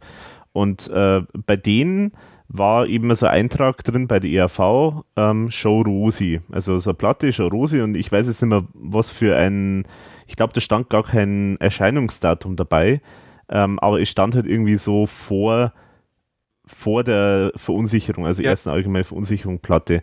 Das heißt, ich bin da immer davon ausgegangen, das wäre halt dann noch eine Platte, die vor diesem Album halt irgendwann einmal erschienen ist oder vielleicht auch eine Demo, das jetzt nicht so ganz öffentlich dann rausgekommen ist wie auch immer. Und das habe ich ja dann auf meiner Homepage damals, ähm, das war wahrscheinlich so 97 oder so, also wo es ganz losgegangen ist, ähm, da reingeschrieben in meine Diskografie. Ich, ich kannte die nicht, also das war mir vollkommen neu, aber es hat mich jetzt auch nicht verblüfft, dass ich irgendwas nicht kenne, weil ich war jetzt da auch nicht, also vom Kenntnisstand her im Jahr 1997 war jetzt nicht so weit, dass ich da mir zutrauen hätte können, zu sagen, äh, was wirklich die RV alles rausgebracht hat in ihrer bisherigen Zeit. Ähm, da habe ich einfach noch nicht so, so viele Informationen gehabt. Und deswegen habe ich das einmal reingepackt und habe dann immer wieder so äh, Hinweise bekommen von, von anderen Fans, die das dann gelesen haben, die dann gesagt haben, ja, also habe ich noch nie gehört und also das gibt's nicht. Also es, es kann nicht sein, dass die gibt oder so, die würde auch in dem Buch drin stehen und so weiter. Also das haben eigentlich viele dementiert, mehr oder weniger. Und äh, es gibt ja dann auch sogar ein bisschen später ähm, dann auch Leute, die dann sogar wirklich bei den ERV, damaligen ERV-Mitgliedern auch nachgefragt haben. Also ich kann mich erinnern, irgendwann so 2000 oder so, da hat jemand mal den Ike Breit ähm, angeschrieben zu dem Thema und der hat gemeint, naja, also kenne ich nicht, also und ich müsste eigentlich irgendwie schon auch wissen oder so, also habe ich noch ja. nie gehört, also gibt es es wohl nicht. Und ich äh, und der ähm, Benjamin, glaube ich, der hat auch viel später dann nochmal beim Nino Holm nachgefragt und auch der konnte sich da jetzt an sowas nicht erinnern. Und Genau, und dann äh, so der, viel später ähm, kam er dann mal äh, so durch einen Zufall von dir ähm, im Forum so ein Posting zum Thema Showrusi.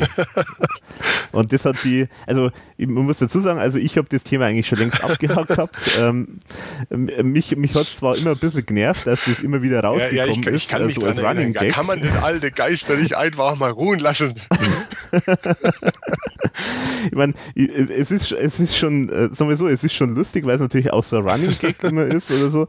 Aber wenn dann jemand kommt, äh, so mit einer, sagen wir, ernst gemeinten Aussage dazu, äh, dann, dann, dann tut es mir immer alles weh, weil ich denke, oh je, was habe ich da für, was habe ich da ange, ange oder was habe ich da losgetreten und ich krieg's einfach, ich krieg den Deckel sozusagen nicht mehr zu. genau, und jetzt kannst du mal erzählen, was, was was du da sozusagen zu der Legende äh, dazu beizutragen hast. Also wenn ich, vielleicht auch hier muss ich ein bisschen so ausschweifen. Ähm, also wenn, wenn ich, wenn ich sowas sage, es klingt immer alles so ein bisschen pessimistisch und natürlich, man hat ja immer so, so dieses, dieses Wunschdenken irgendwie oder wie man sich seine Lieblingsband vorstellt, ja. Aber in manchen Sachen bin mhm. ich da immer so ein bisschen skeptisch irgendwie und also nicht, dass ich da nicht dankbar bin um alles, also wirklich bin froh um alles, was was, was, was äh, kommt und, und was da ist, ja, weil es ja immer heißt, ja, ihr ERV-Fans ähm, kann, können immer nur meckern und ja, so. Also so soll das ja nicht sein, ja. Das, das wird als auch falsch ja. verstanden irgendwie, aber so dadurch, dass ich doch ein bisschen, also ich möchte jetzt nicht sagen, dass ich den Übereinblick habe ins, ins Musikbusiness oder in, in die Musikgeschichten, aber ich habe doch schon, schon ein paar namhaftere Bands kennengelernt, so in, gerade im Punk-Bereich. Und ähm, also ich durfte einfach so mal ein bisschen hinter die Kulissen auch gucken, ja, wie es denn eigentlich mhm. läuft.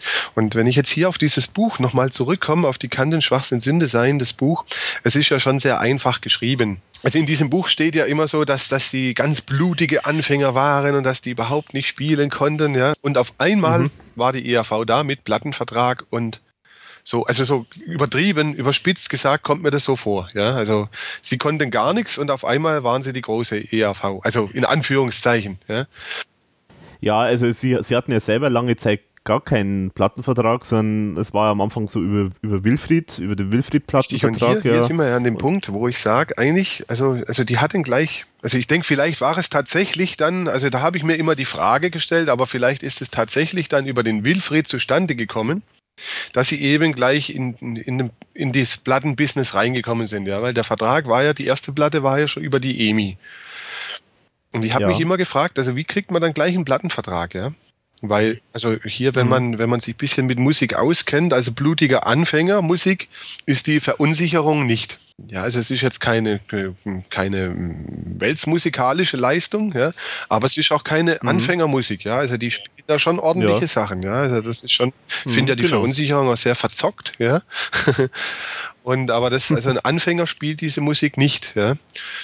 Und ich mhm, habe mir da halt immer gefragt, Mensch, wo ist jetzt der Punkt? Also das ist so von, von null auf 100, ja. Also da, da ich habe immer gesagt, da, da fehlt mir irgendwas, ja, was, was vielleicht einfach vermarktungstechnisch nicht reingepasst hat. Und ich habe mir schon immer gefragt, ob es da nicht doch irgendwelche Demos gibt.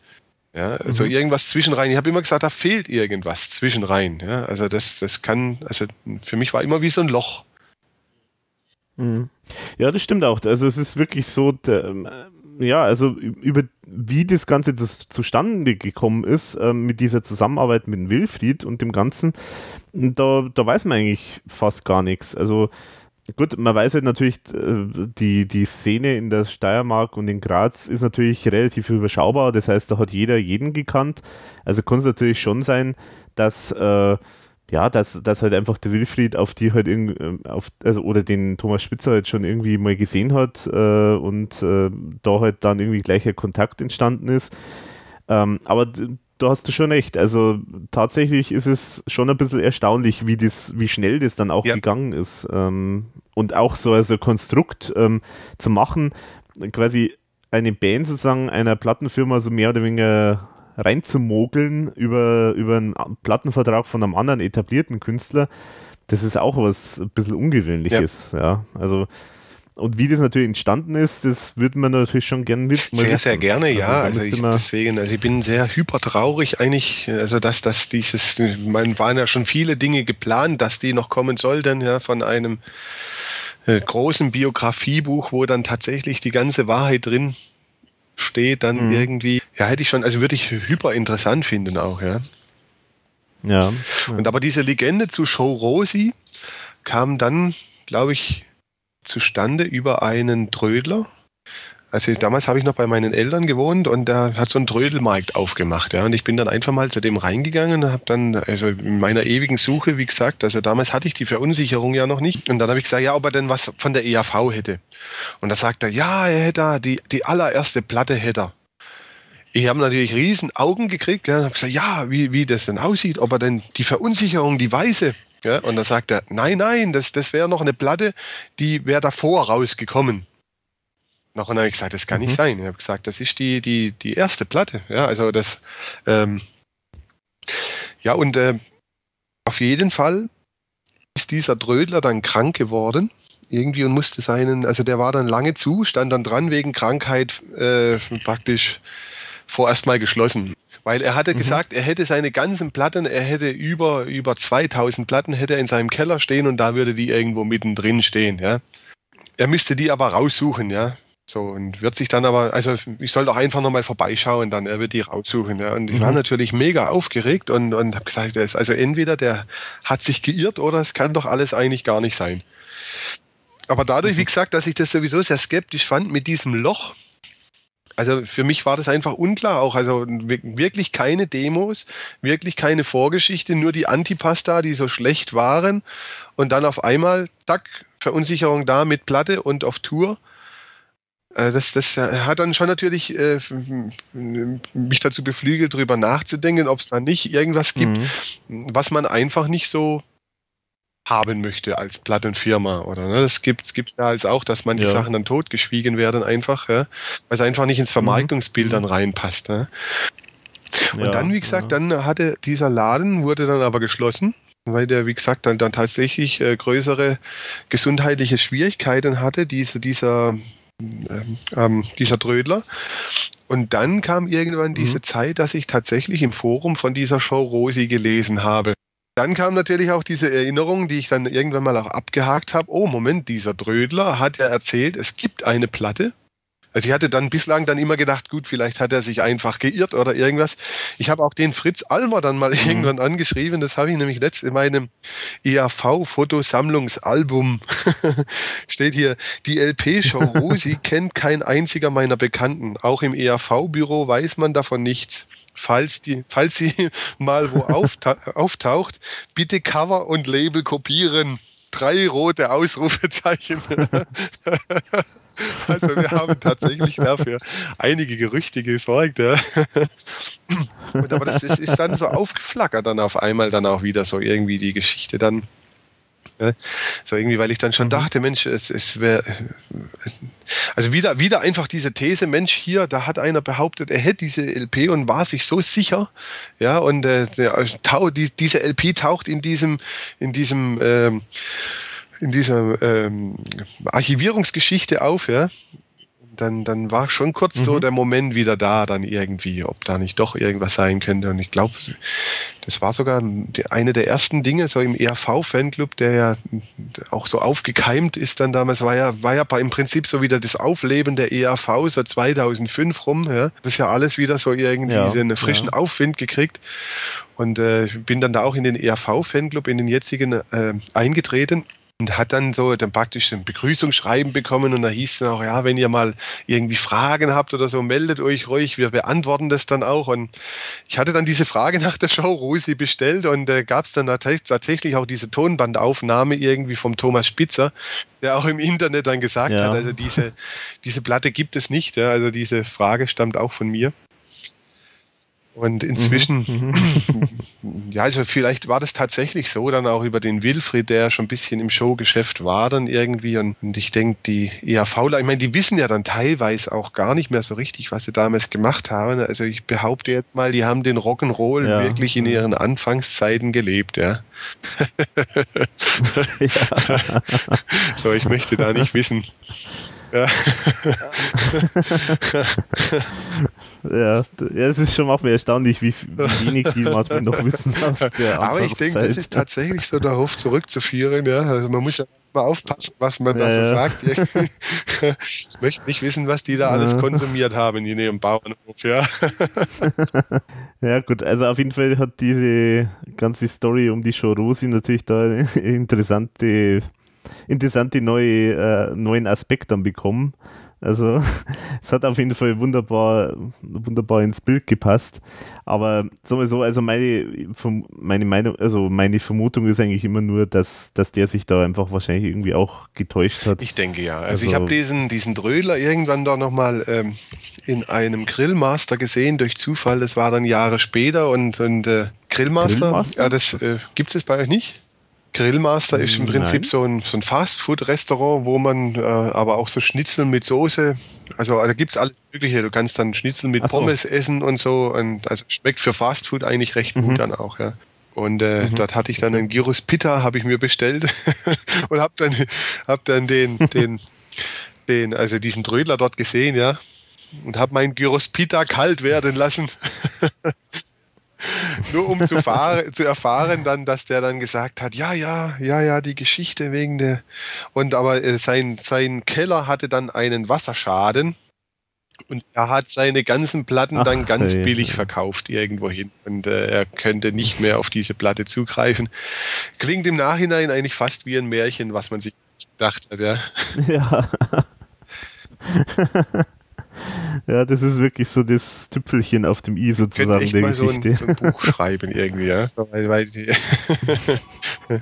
die, diese ja. Christian Haudum-Geschichte ja auch fast wie ein Märchen klingt eigentlich, ja. Diese Post, genau. Postpaket-Versandgeschichte. ja, wie ging es denn dann überhaupt weiter? Äh, du hast jetzt einmal erzählt ähm, von sozusagen von den Anfängen und ähm, ja, dass dann bei Nepomuk's Rache dann auch so, ja, wie es dann so gelaufen ist. Mhm. Wie ist dann, äh, welche weiteren Konzerte hast du dann gesehen von der ERV? Mhm, ja, also da, wie gesagt, also das fand ich, fand ich eigentlich recht nett, auch ähm, diese, diese Bezeichnung, wie gesagt, also dass man das einfach nicht so auf dem Schirm hatte. Ja, also ich, ich habe dann obwohl ich es im Nachhinein jetzt mitbekommen habe, dass die ERV da eigentlich recht oft in der Nähe auch gespielt hatte, habe ich leider keine der nachfolgenden Touren gesehen dann noch, ne? Was mhm. ich im Nachhinein jetzt sehr, sehr schade finde, auch so irgendwie. Ja. Also bis 2001. Also es gab so eine Zeit dann wirklich mit der, mit der, mit der ERV, wo, wo die dann einfach aber auch weg war. Ja, also die, die ERV war, also zumindest in Baden-Württemberg, ich weiß nicht, in Bayern, da, da ist es immer noch mal so ein bisschen mehr gewesen, glaube ich, auch mit der Promotion. Also, hm. Mhm hatten wir auch, dass die ERV in, in NRW eigentlich recht wenig spielt, irgendwie wohl so auch. Also ja. die, die scheint in Bayern doch mehr, vielleicht auch weil es die Nähe zu Österreich gibt, mehr präsenter zu sein. Also bei uns in Baden-Württemberg, zumindest war so meine Wahrnehmung, die waren einfach komplett weg. Ja, man hat gar keine Infos mehr gekriegt. Wie gesagt, die Nepomuk's Rache, die habe ich noch mitgekriegt, dass die nur getourt haben. Mhm. Aber ansonsten eigentlich habe ich alles nur durch Zufälle mitgekriegt. Und deswegen hatte, war ich auf den nachfolgenden äh, Konzerten eigentlich gar nicht mehr. Wie gesagt, finde ich sehr schade. Und das erste Mal, dass ich tatsächlich wieder die Möglichkeit gehabt hätte, war 2001 Tonart Festival, war das in Bad Säckingen. Und wie ich vor kurzem von der von der Mutti Kabel mitbekommen habe, die also wenn man wenn man öfters auf EAV Konzerten ist, dann begegnet einem die die Familie Kabel auch immer wieder oft, ja. Ja, ich sag, auch schon gehört, schon, ja. wir sind schon ein ganz besonderer Schlag von Menschen, ja, Fans, ja. Und ich sagte mir tatsächlich, dass äh, der polarisierende Andreas Töffel, Andi Töffel, dass der wohl da auch sein letztes Konzert gehabt hatte. Ja. Also ich hatte schon für 2001 in Bad Säckingen, hatte ich da schon Karten gekauft. Ja. Und meine damalige Liebe, meine erste große, langjährige Liebe, hatte einen Hexenschuss in der Nacht zuvor. Und wie man das dann natürlich so macht als ehrenvoller Liebhaber, äh, bin ich dann natürlich bei meiner Freundin geblieben, die, die nicht äh, hinreisen konnte. Ich meine, ich bereue da natürlich nichts, ja, weil es war schon die richtige Entscheidung, bei seinem Mädel zu bleiben. Mhm. Aber schon schade eigentlich, dass ich dieses Konzert, für das ich ja Karten hatte, ja, ich, ich habe die hier auch noch die Karte, dass ich das nicht erleben durfte, ja. Wann war das nochmal genau? Das war 2001. 2001. Ja. Aha, okay. Weil lustigerweise haben die, die Familie Kabel hat an diesem Tag, das hat sich vor kurzem nämlich zehn Jahre gejährt, ja, hatten die auch da, also ihr, die ERV wiederentdeckt, ja. Die waren auch wohl auf der ah, Pinguin-Tour, waren dann bislang auch nicht mehr und äh, waren dann dort auch zum ersten Mal dann wieder mhm. auf dem EAV. Also ich war ja leider nicht dort, aber die waren dort und ja, war zumindest mal schön, das so zu hören, ja. Dass es wohl sehr schön gewesen sein musste, ja. War das so, war das äh, äh Open Air oder? Es war wohl ein Open Air, ja. Und äh, ich hatte dann die EAV 2004 eigentlich durch Zufall. Also das kann, da ging es ja dann eigentlich auch wieder so ein bisschen los, wer wieder mit diesem, mit diesem Hype, mit diesem ERV-Hype so irgendwie. Und 2004, 2005 habe ich recht viele Infos dann bekommen auf einmal wieder bei der ERV. Ja. Da ging es dann auch irgendwie wieder los dann da. Ich hatte dann eine Karte für die Kultnacht 2004 in Karlsruhe. Hier Stars der 80er Live. Das war 2004 mit Extra Breit, UKW, Peter Schilling, Markus und dann hatte noch die Spider Murphy Gang ursprünglich spielen sollen. Und die konnten aber nicht, warum auch immer. Und auf jeden Fall hat die EAV dann praktisch diesen Part übernommen. Und mhm. da habe ich zum ersten Mal die EAV dann auch wieder live gesehen. Also nach, diesen, nach dieser langen, langen Phase, wo man eigentlich gar nichts groß mitgekriegt hat, waren das dann die ersten Stücke wieder, wo man tatsächlich dann auch, auch wieder mehr Infos gekriegt hat und wo man dann gesehen hat, okay, die EAV gibt es tatsächlich noch, ja. Ja. Die hatten da, glaube ich, auch schon in der jetzigen Besetzung gespielt. Ja, das dürfte hinkommen, ja. Also mit, mit, dem Leo, also Leo denkt mir auf jeden Fall noch und der Bertel war da auch schon dabei und ich meine, der, der Franzl auch schon, meine ich, ja. ja Kurt, genau. Kurt, Kurt ist ja schon längere Zeit mit dabei auch, ja. Ja, so und was auch ein sehr emotionales Erlebnis war, so irgendwie, also ich bin da mit dem, mit dem Freund dann praktisch zusammen hingegangen und äh, aber für mich war dieser Moment so bewegend, die haben dann auch, ich kann mich noch daran erinnern, das war auch so ein, vielleicht auch so ein Aha-Erlebnis, ich weiß gar nicht, hatte ich das mit Florian, wo, wo die dann in dieser 80er-Konzerte, wo die dann ausgebuht worden sind? Ja, genau in der Westfalenhalle, das hat der Florian erzählt, ja. Mhm. Ja, weil also ich kann mich daran erinnern, dass der Klaus Eberhardinger das sehr spitz dann auch noch gesagt hat, ja, so hallo, hier sind wir und so. Und der Veranstalter hat gesagt, spult's nur Hits, spult's nur Hits, ja. also wirklich dann auch betont, ja, dann irgendwie so schon sarkastisch dann schon fast. Also man hat ihn schon gesehen, dass er das irgendwie ein bisschen angebläht hat, gell. und die haben dann auch nur Hits gespielt, die haben dann so einen Kurzauftritt auch bloß gehabt. Die haben dann nur 20, ah. also da hat jede Band nur recht so eine halbe Stunde rumgespielt, ja. Das heißt, Sie haben auch äh, zum Beispiel äh, aus, von Frauenluder äh, auch nichts gespielt? Ich meine, die haben da nichts von Frauenluder gespielt, nein. Bin ich mir ziemlich sicher. Und dann sowas wie Austropop-Sanatorium war dann auch nicht dabei wahrscheinlich. Nee, nee, nee, nee. Wie gesagt, es war wirklich nur ein Kurzauftritt, der Aha. ging 20 Minuten. Oh. Ah, okay, das ja, ist die, ja die haben, sehr kurz. Also ich kann mich daran erinnern, die haben Küss die Hand, schöne Frau gespielt. Ich glaube Banküberfall, also zuerst haben sie Banküberfall irgendwas gespielt, glaube ich, und äh, dann noch äh, Märchenprinz auf jeden Fall.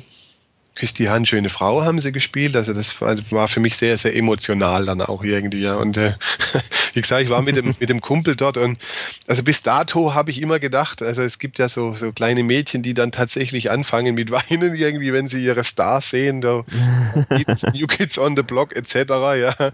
Mhm. Ich habe es nie nachvollziehen können, dass das ähm, sowas gibt. Und aber ich habe dort tatsächlich, hier war zu Tränen gerührt, ja. Ich weiß nicht, ob hm. man das hier erzählen soll, ja. aber ähm, ich war wirklich so gerührt, die, die nach nach all den Jahren dann doch wieder live sehen zu dürfen und das, das alles so Und äh, dieser Freund hat sich dann tatsächlich sehr geschämt für mich. Hatte dann schon ein, zwei Bierchen getrunken und es war, aber es war ja einmalig. Ja, gut, aber das, da, da, muss, da muss man durch, das, das gehört dazu. Ja, also seitdem habe ich auch mehr Verständnis für so Teenie-Fans. Ja gut, das ist natürlich bei denen auch noch, noch extremer, weil die natürlich auch immer so am Alter sind, wo, wo sozusagen eh totale emotionale Aufwühlung da ist. Also da ja, ja ich, ich frage mich, was bei mir da verkehrt gelaufen ist, ne? weil diese emotionalen Aufwühlungen, ich meine, ja, ich bin, bin ja Baujahr 78, ja, mhm. sollte man eigentlich, aber wie gesagt, war schon immer ein bisschen komisch. Und dann kam ja Otterstadt dann auch, ja. Das war dann mhm. so mein erstes richtiges ERV-Konzert, mein komplettes dann. Mhm. Was ich dann. Bist du da übers, äh, übers Forum oder das Internet dann überhaupt auf dieses Konzert gekommen? Hm, der Lothar Daum hieß der, glaube ich, gell? Ja, genau. Der Dr. Lothar Daum, der hatte bei dieser Kultnacht, hat er Flyer schon verteilt. Ah. Für dieses Konzert. Er war da persönlich da und hat mir dann einen mhm. Flyer in die Hand gedrückt, weil es war 13. März 2004 war diese Kultnacht und am 18. Juni 2004 war dann das Otterstadt-Konzert. Es war zwei, drei, mhm. drei Monate circa war das später, ne? Ja, der war wirklich dann sehr geschäftstüchtig. Der hat er an alles gedacht, mhm. dass er dann da sogar Flyer verteilt. Ja, ja. Wie, wie weit ist das entfernt? Otterstadt ist in der Pfalz, also es war so, also das war in Karlsruhe von Karlsruhe ist dann nicht mehr ganz so weit in die Pfalz. Ah ja, stimmt, da ist er dann nämlich nicht mehr weit, ja. Hm. Ja, Otterstadt war ein, also ist schon ein bisschen tiefer in der Pfalz drin, also so eine knappe Stunde bis nach Karlsruhe. Mhm.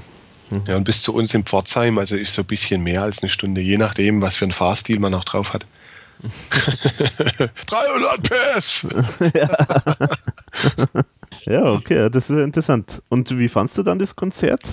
Also ist schon sehr privat jetzt, was, was ich erzähle jetzt. Ich weiß auch nicht, ob das die Allgemeinheit so interessiert. Ich war da sehr, sehr genervt irgendwie, weil, also ich, ich muss dazu sagen, meine Freundin ist wesentlich kleiner.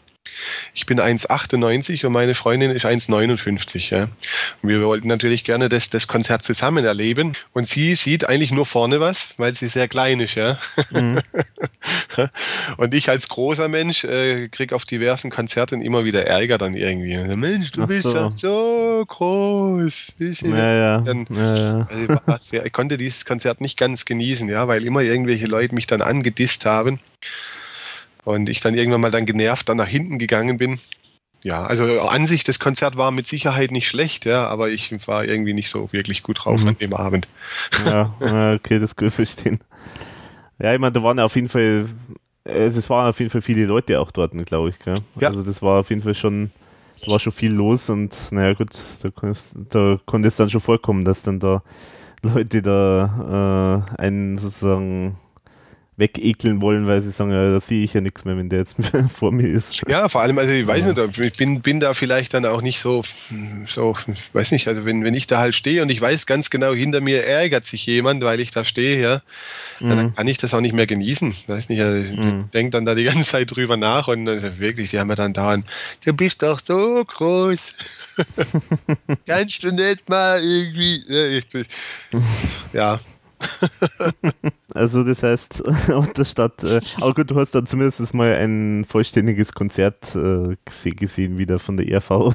Mhm. Also immerhin. Naja. Ja, du, also war, war mit Sicherheit bestimmt nicht schlecht, dieses Konzert. Also, so, mhm. also fand das auch nicht schlecht, ja. Nur, wie gesagt, ich war ziemlich genervt, nachdem mich dann zwei, drei Leute dann angedisst haben und egal, wo ich mich hingestellt habe. Aber ja. Ja, und du hast ja dann sozusagen kurz darauf, hast du mir schon erzählt, äh, sozusagen Kontakt mit dem Mutterschiff aufgenommen. Äh, du warst dann auf einem Fan-Treffen. Ähm, ja, das, ich weiß auch gar nicht mehr, dann wie ich auf diesen ERV-Fanclub gekommen bin irgendwie, also gab es dann auf jeden Fall mehr Infos und dann habe ich gedacht, Mensch, hier, wenn man dann tatsächlich so ein Magazin zugeschickt bekommt, wo regelmäßig Informationen drinstehen, Mensch, dann melde ich doch dort an, ja, dann irgendwie, weil das, das, das klingt doch toll, ja. Mhm. Und äh, dann gab es dann auch 2005, kam dann auch gleich ein, ein Fan-Treffen mit dem Klaus Eberhardinger und dort äh, ja, habe ich den Klaus dann praktisch kennengelernt dann auch so. Also da hat sich nochmal ein Kindheitstraum dann wirklich er, erfüllt dann so, ja. Weil man sich als Kind ja das oftmals dann so vorgestellt hat, irgendwie, ja, mal den Klaus kennenlernen oder mit dem singen oder so, ja. Also sind, sind ja schon so Kindheitssachen, mhm. also wo ich schon von anderen gehört habe, dass die das auch so, ja, mhm. ja. so, so hatten, ja. Mhm. Wo war das? Äh, das war am Chiemsee. Da hatte Ach, das war das genau. beim Watzmann. Da habe ich auch den Benny dann. kennengelernt mhm. dann. Also wir, kann, wir, haben uns ja vorher schon mal ein, mhm. zwei Mal geschrieben so und da habe ich den Benny auch kennengelernt, ja, mit dem mich ja auch eine sehr nette Freundschaft, mhm. inzwischen langjährige Freundschaft verbindet. Mhm. Der ja auch immer wieder mal hier zu, zu, Konzerten von uns hierher kommt nach Pforzheim, ja, von Augsburg, sind es ja trotzdem auch über eineinhalb Stunden Fahrt, ja. Und äh, ja, ja, aber war, also Klaus war sehr nett. Damals war das, ich glaube, das ist inzwischen alles auch wesentlich größer, ja, weil das der ERV-Fanclub war. Also es war alles, ne? Die ERV hatte gerade so anfänglich irgendwie wieder so ein bisschen Aufwind. So irgendwie. Mhm. Also dann kam ja dann auch die 100-Jahre-Tour dann irgendwie, diese, die haben ja dann den Plattenvertrag bei der Sony gekriegt. Das kam, war alles so zu dieser Zeit. Und da kam das alles genau. wieder so ins Rollen dann irgendwie dann auch, ja. Und habe an, mhm. an, diesem, ich weiß gar nicht, wie viele Fans da waren irgendwie. Das waren, ich kann jetzt nicht sagen 100 oder weniger. Also ich meine fast, dass es weniger Fans waren sogar. Und habe an diesem Abend dann auch den Klaus kennengelernt, der sich für jeden dann auch Zeit genommen hat und, und also war unsagbar sympathisch, fand ich an diesem Abend. Aber da war nur der da Klaus. War nur der Klaus da, da ja. Weil, ja. Ja, weil es war ja eigentlich auch kein ERV-Konzert sozusagen. Also nur er war ja mhm. da wegen, wegen der Wachsmann-Inszenierung. Ja. ja. Genau, ja, und schön. danach sind wir dann, also wir haben uns kurzfristig dann dazu entschieden, dann ähm, praktisch dann auch noch in diese Vorstellung zu gehen, in diesem Chiemsee, der Watzmann also war, mhm. ja, war auch sehr netter Abend eigentlich. Du warst ja dann später auch noch, ich glaube, auf mehr so Fan-Treffen. Mhm. Ähm, ja, ich war letztes Jahr, letztes Jahr war ich dann nochmal äh, in, in Heilbronn ich sagte, es gab ja noch mal ein ganz großes in Österreich mit diesem Unplug-Konzert. Da, mhm, genau. Das musste ich aber leider aus privaten Gründen, da hatte ich brutal viel um die Ohren und konnte das nicht wahrnehmen. Und äh, was auch sehr schade ist im Nachhinein, ja, weil so, so das, dieses Unplug-Konzert ja mit Sicherheit auch ein Erlebnis war, oder? Ja, bestimmt. Hätt, also hätte ich auch gern, also ich bin ja normal kein so ein Typ, der gern so auf so Fan-Treffen geht, aber das hätte mich schon auch gereizt, aber das war mir dann doch äh, einfach zu weit und, und zu umständlich äh, mit der Anreise und ja. Abreise. Das wäre einfach dann, ja, wäre zu viel Aufwand gewesen. Aber immerhin haben sie es ja dann äh, per CD und Videomitschnitt dann ja auch noch genau. verkauft. Genau. Also man konnte es ja dann wenigstens noch sehen und hören. Ja, doch, also muss, muss auch sagen, ist eine angenehme CD eigentlich so. Ich finde es zwar mhm. schade, dass mhm. sie die, also ich hätte mir noch ein paar, paar Lieder mehr gewünscht irgendwie anstatt dieser Karaoke-Geschichte. Aber ich glaube, also man muss da auch wirklich fair bleiben. Ich weiß nicht, also ich glaube, wenn ich gefragt worden wäre dort, möchtest du hier auch mal mit dem Klaus auf der Bühne, da hätte ich das, glaube ich, auch gemacht. Und ich hätte das auch in allen Zügen genossen, glaube ich, ja, weil das so ja, Kindheitsträume waren, ja, und für die Personen, die, die, die, die dort singen durften, ja, also ich kann mich schon für die sehr freuen auch, ja. Also das, das muss mit Sicherheit auch unglaublich für die gewesen sein, ja. Also das fand mhm. ich einfach nur noch schön. Auch diese Aktion, dass da mal jemand mitsingen durfte auf der CD, riesig, ja. Also dass sowas ermöglicht wird, ja. Und ja, äh, also toll, ja. wirklich auch, auch hier ein Fanclub, ja, macht eigentlich grundlegend schon sehr, sehr tolle Arbeit. Auch, mhm. ja. ja, und dann, äh, glaube ich, hattest du ja dann also du sagtest, war, du warst in Heilbronn dann, oder? Ach genau, genau, in Heilbronn. Und da hast du ja, glaube ich, war dann sozusagen Jahr? auch nochmal eine Begegnung gehabt mit Klaus Iwer Hartinger und hast ihm was mit gezeigt, allen. oder? Mit, mit, mit allen. Also mit allen dann eigentlich. Mhm. Genau, also da waren, waren alle Mitglieder dann dort und ähm, ja, ach so, ja, jetzt weiß ich, auf, auf was du anspielst. Jetzt ist der Groschen gefallen. ja, du meintest meine Tätowierung. Genau, genau, auf das wollte ich raus. Ja, du musst vielleicht auch erzählen für die Personen, die, die, die das noch nicht gesehen haben, um was für eine Tätowierung es da handelt. Ich finde, ich denke, dass du das besser machst vielleicht, ja.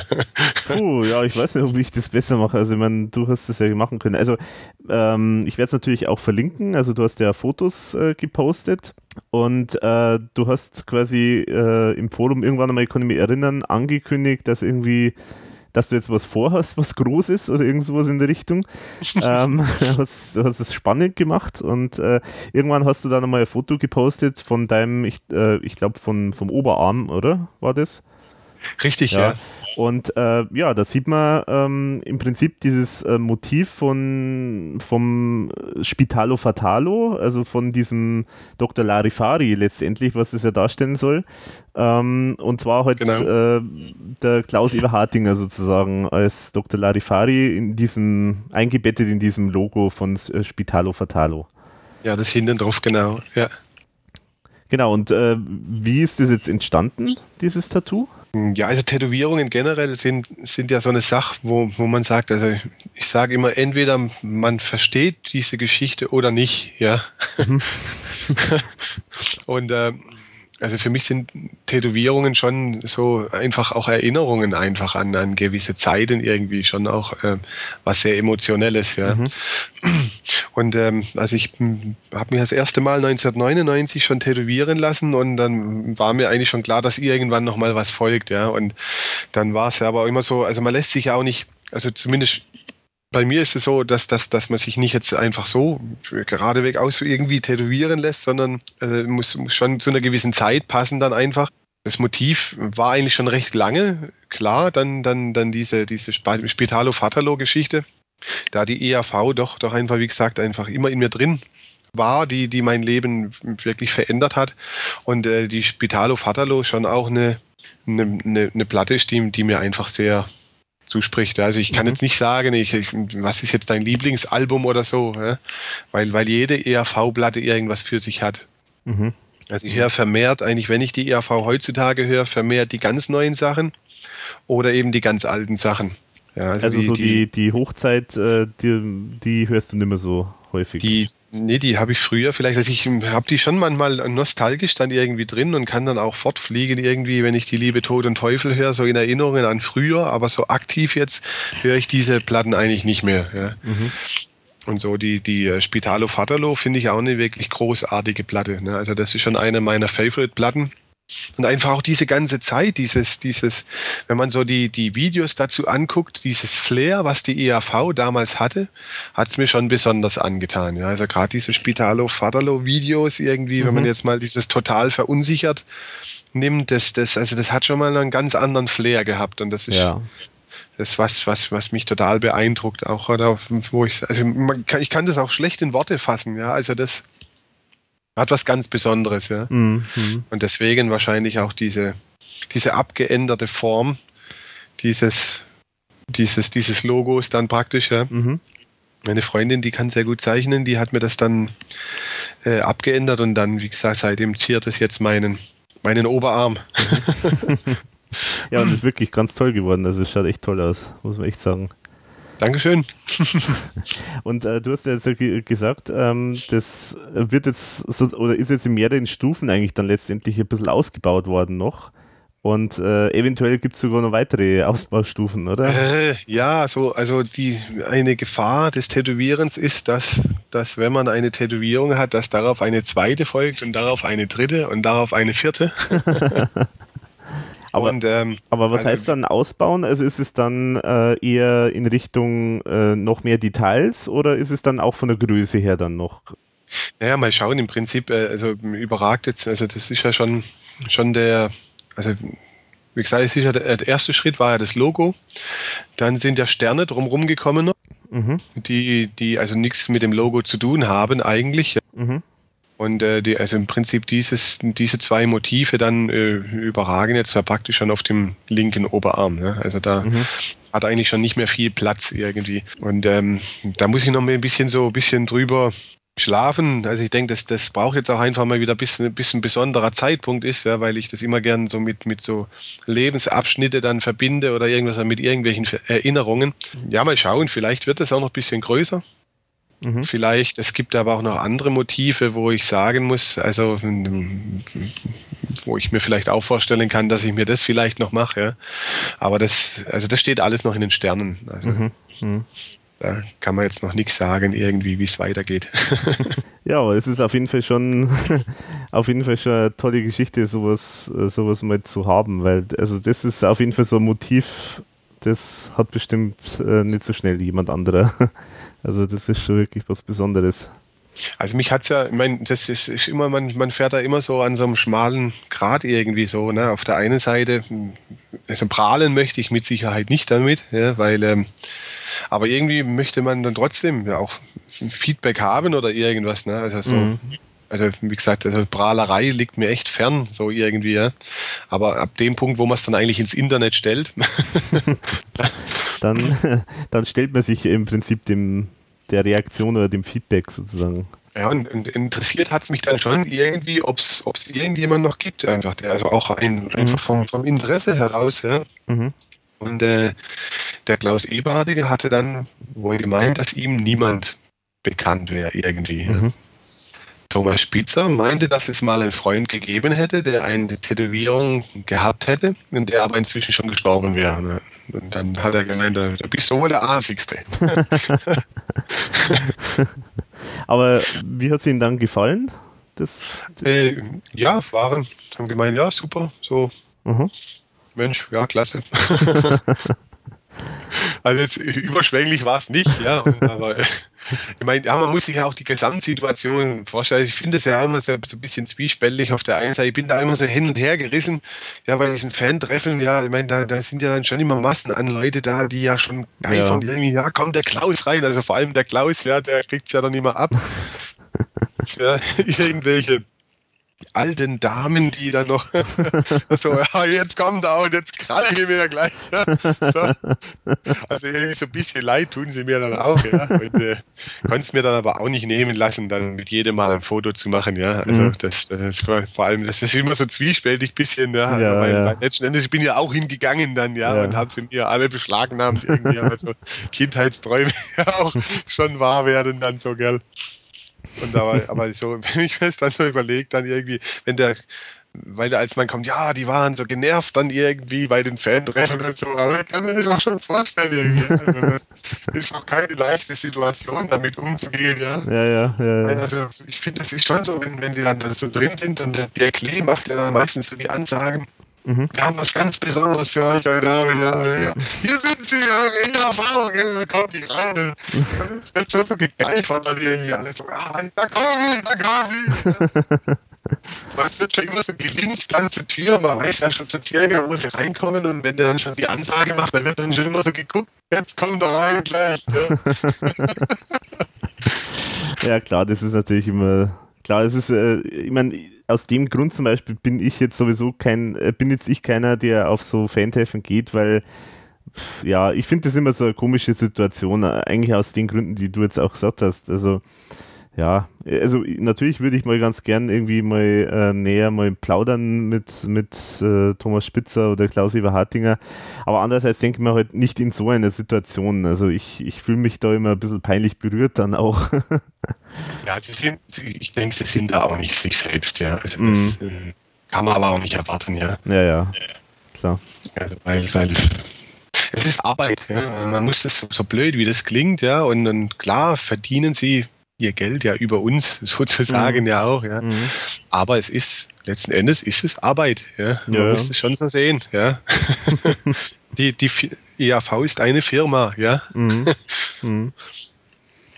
Ja klar, also das, das, das gehört natürlich auch dazu, dass man, dass man halt da natürlich auch äh, im gewissen Sinne auch sich als wirtschaftliche, äh, als wirtschaftliches Unternehmen auch natürlich sehen muss und ja. ja. Aber Gut, sagen wir so, ich meine, so ein Fan-Treffen ist natürlich auch relativ selten, also so einmal im Jahr maximal oder so. Ja, sicher, sicher. Ne? Also das, das definitiv schon. Ne? Obwohl, also sagt, ich habe alles nicht so die Riesenerfahrungen, ne? aber wenn man selbst mal in der Band spielt irgendwie und, und gewisse Ge Be Begebenheiten waren dann irgendwie, also man merkt es dann schon dann irgendwie auch. Ne? Zumal dann auch auf einmal Leute Interesse haben, an einem haben, die, die vorher mit einem nichts zu tun haben möchte. Und das also gewisse Situationen können einem schon aus, auf den Keks gehen. Ja. Also hm. denke, man muss es schon immer aus zwei Seiten sehen. Ne. Ich versuche mhm. die Welt generell immer ganzheitlich zu sehen. Ja, und, und also ich kann das schon auch nachvollziehen, ne? wenn man dann mal genervt ist oder so. Oder dann irgendwie vielleicht auch mal irgendwas sagt oder einfach mal auch nicht so gut drauf ist, ja. Ja, ja. Und wenn man dann nicht, nicht mit dem riesengroßen Strahlen dann geht, geht, dann heißt es dann halt auch gleich, ja Mensch, hier, aber der ist ja arrogant und, und mhm. was bildet er sich ein, Mensch hier und überhaupt und ja. Ja, ja. ja gerade bei diesem Eintreffen mit, äh, wo sie die Unplugged-Version gespielt haben, da hatten sie ja vorher riesen Pensum an, an Konzerten. Und äh, da waren sie ja, haben sie ja sogar selber dann gesagt, die waren, sind eigentlich nur, also nicht mehr so ganz auf dem Damm. Und ich glaube, der Thomas Spitzer hatte da sogar irgendeine Erkältung, glaube ich. Und also das sind natürlich dann auch immer so, also so äh, zusätzliche Aspekte, die dann natürlich dann noch eine Rolle spielen und dann natürlich ja. ein bisschen auf die Stimmung auch gehen. Ja, klar. Ja, weil man guckt jetzt in Heilbronn, meistens finden ja solche, solche Fan-Treffen dann auch immer statt irgendwie, wenn, wenn, wann, wann kriegt man denn die Jungs zusammen, ja, weil, und auch hier muss man ja, das, äh, ja, wird auch nicht immer so gern gehört irgendwie, aber gerade auch nochmal zur Firma EAV, ja, also letzten Endes sind die EAV hauptsächlich der Tom, ja, mhm. zum Stück Sicherheit, äh, sicher, äh, zum Stück auch der, der Klaus, ja. Mhm. Und der Rest sind Angestellte, Studiomusiker, ja. Mhm. Also, oder, oder generell nicht Studiomusiker, Musiker halt einfach, ja, weil Musiker. Studio, mhm. also sei denn nie wieder Kunst. Ich bin, habe ja da sowieso ein bisschen so ein Frevel da dafür. Also habe ja auch mal angefangen, ein bisschen auf meiner Seite otzemxim.de so ein bisschen was darzustellen, wer denn überhaupt auf welcher Platte zu hören ist. Ja. Mhm. Also das ist weiß nicht, bei weitem nicht so, die, wie man sich gern vorstellt, einfach als Fan, ja. Also, weil wir immer sagen, unsere Jungs oder so, aber letzten Endes ist die ERV eine Firma, die also schon spätestens, allerspätestens seit der nie wieder Kunst eigentlich nur mit Studiomusikern mehr oder weniger aufnimmt, ja. Ja, genau, ja. Und die, die, die jetzige ERV äh, machen das live, ja. Also das sind Angestellte, ja, die mhm. halt dafür ihr Geld kriegen, dass sie, dass sie da live spielen, gell? ja, klar, genau. Ja gut, und das ist ja auch unter anderem einer der Gründe, warum die AV ja auch so konstant auch immer wieder spielt live, ähm, weil, weil sie halt auch haben wollen, dass die Musiker, also ich sage jetzt mal die Musiker, also sprich die ERV, anderen ERVler, dass die halt weiterhin der ERV irgendwie treu bleiben und äh, für die ERV verfügbar sind, weil wenn, wenn jetzt äh, die ERV in diesem Jahr zum Beispiel, wo sie eigentlich letztendlich Pause macht, obwohl sie es ja nie irgendwann einmal so genannt hat, aber eigentlich effektiv ist ja das momentan eine Pause, äh, wenn die, die ERV da jetzt gar nicht live aufgetreten wäre, dann hätte es natürlich ein Problem dann auch gehabt, vermute ich mal, äh, für die äh, Leute wie jetzt Leo Bay äh, und äh, Bertel Baumgarten jetzt, äh, und Franz und so weiter, weil die müssen ja auch irgendwie ihr Geld verdienen. Und ja. die hätten halt dann andere, äh, andere Engagements annehmen müssen und sind halt dann da unter Umständen dann plötzlich gebunden an eine andere Band oder an ein anderes Projekt und sind halt dann, wenn es darauf ankommt, nicht mehr verfügbar für die ERV. Und das wollen sie halt wohl nicht, nehme ich mal an. Und deswegen werden sie halt auch wahrscheinlich immer so ein gewisses Pensum an Konzerten auch spielen. Also ich denke, ja, ähm, Musik ist schon, kann man schon so sagen, brotlose Kunst, ja, weil, weil so die meisten Leute eigentlich nicht wirklich viel Geld damit verdienen. Ja. Also es sind ja die wenigsten Fälle, die sehr, sehr viel Geld damit verdienen. Ja. Und wenn mhm. ich mir jetzt die ERV so, so anschaue, am meisten verdient schon immer derjenige oder auf Dauer auch, sag mal, ähm, der, der bei der GEMA dann halt eingetragen ist als Komponist, ja, von dieser ganzen Geschichte. Mhm. Und da haben wir ja schon überwiegend den Tom, ja, der die Lieder auch, ja. aber wenn die irgendwo im Radio gespielt werden oder wenn es irgendwelche Tantiemen gibt, dann laufen die halt schon überwiegend, wie gesagt, an den Tom, ja. Ja, ja. Und äh, die Verkaufszahlen, aber trotz allem bei den CDs sind ja jetzt auch nicht mehr so über überragend bei der EAV. Ja, also das sind schon genau. so die genau. Punkte, wo eigentlich der, der Tom dann hauptsächlich verdient. Ja. Und mhm. mein, gut, der Klaus, denke ich, der wird, wird auch ganz gut dabei sein. Ich meine, das sind jetzt alles so, so ähm, weiß man ja nicht genau. Ja, also kann man ja auch mhm, nicht genau, genau, sagen, weil letztendlich weiß man es ja nur, wenn man tatsächlich mal einen Einblick gehabt hat. Ja. Und das kann, mhm. können wir ja alle nicht sagen. Ja. Und dabei ich denke, für den Klaus wird das auch ganz in Ordnung sein mit seinen, mit seinen Nebengeschichten, die er jetzt noch macht. Ja. Aber im Prinzip sind die zwei so der Hauptverdiener so von dieser ganzen Geschichte. Also die sind ja die mhm. ERV. Und die anderen sind im Prinzip ja Angestellte, ja. Ja, die ja. aber auch bei den Studioaufnahmen gar nicht so oft vertreten sind. Ja. Also das mhm. Also überwiegend ist das praktisch, wo, wo die dann live praktisch ihr Geld verdienen, ja. Und sind, sind ja, ja im Prinzip genau. sind es ja alle Studiomusiker, die noch nebenbei ihre Arrangements haben auch, ne? Weil mhm, wie gesagt, genau. die ERV ja auch nicht mehr so diesen Hype hat. Also sie sind schon wieder ein bisschen mhm. besser im Geschäft natürlich, sind auch eine gute Nummer, denke ich. Mhm. Aber einfach, ähm, ja, ich weiß nicht, ich denke, dass, dass die, die Studio, also die, die, die Live-Musiker nicht so wahnsinnig viel Geld dran verdienen an dieser Geschichte. Und die sind natürlich dann schon angewiesen auf diese Live-Konzerte. Und ich habe ja. aus äh, ziemlich sicherer Quelle mal erfahren, so irgendwie, ich weiß nicht, ob man denkt, das darf man schon auch sagen, dass der Bertel, Mensch, wie hieß diese Band, wenn der vorher. Denk. Denk war das. In Denk, genau. Der Bert, Bertel hat ja auch bei Denk gespielt. Ich denke, dass das kann ich schon noch so sagen. Ähm, und der ist dort praktisch ausgestiegen, weil, weil es sich nicht mehr vereinbaren lässt, einfach diese beiden Bands nebeneinander. Mhm. Ne? Ja, genau. Und, ja, also die verdienen dann im Prinzip, ja, müssen schauen, wie sie auch auf ihr Geld kommen. Ne? Ja, also ich hatte früher schon, schon mal als, als junger Mensch das selbst auch Ambitionen zu schauen, ob man nicht irgendwie mit der, oder den Traum einfach mit der Musik Geld zu verdienen, ja. Und aber das ist schon alles sehr, sehr schwierig, ja. Und also selbst in, in, selbst wenn man es, es schafft jetzt, äh, sage ich mal, einen größeren Status zu erlangen. Ja, also Bands, Bands, die, die schon namhaft sind und die auch mehrere Platten rausgebracht haben, verdienen jetzt nicht die Welt damit. Ja. Also das, das, das mhm. habe ich schon, denke ich, also soweit kann ich das sagen, dass ich da Menschen kennengelernt habe, um das beurteilen zu können. Ja? Und äh, von mhm. dem her mhm. denke ich schon ganz klar, dass, dass die, dass die ERV-Musiker schon darauf angewiesen sind, auch dass die ERV spielt. Ja? Mhm. Mein Gagentechnisch weiß ich nicht, was die da bekommen und so. Ne? Und aber ja, wobei, also sagen wir so, wenn man die Eintrittspreise jetzt von so Konzerten sich anschaut, die sind ja schon bei der ERV relativ, also nicht das untere äh, Feld, sondern eher so gehobene Klasse, würde ich jetzt mal sagen. Und äh, da ist zu hoffen, dass dann da auch äh, bei der ERV einiges davon überbleibt. Ja, aber selbst da, also das, äh, also wie gesagt, ins Detail weiß ich da auch nicht Bescheid, aber da muss man dann auch wieder sehen, dass das ja schon, äh, da ist noch eine, ein Konzert Veranstaltungsort, ja, praktisch, der an diesem Event auch dran verdienen möchte. Dann, dann ist mhm. da noch die Firma, die diese, wenn es eine Tournee ist, die, die diese Tournee ja auch buchen muss, ja, die will ja auch was dran verdienen. Mhm. Dann sind die ganzen Firmen da, die ja diese Tour auch durchführen müssen, ja, das ganze Personal. Mhm. Also wie gesagt, ins Detail weiß ich in diesen Größen, weiß ich darüber nicht Bescheid, aber es sind schon jede Menge Kosten, die anfallen dann auch. Ja, ich meine, es ist ja erstaunlich, wenn man jetzt so betrachtet, die Preise, die schwanken ja auch extrem stark. Also die sind ja einmal extrem günstig, dann mal wieder äh, relativ hoch.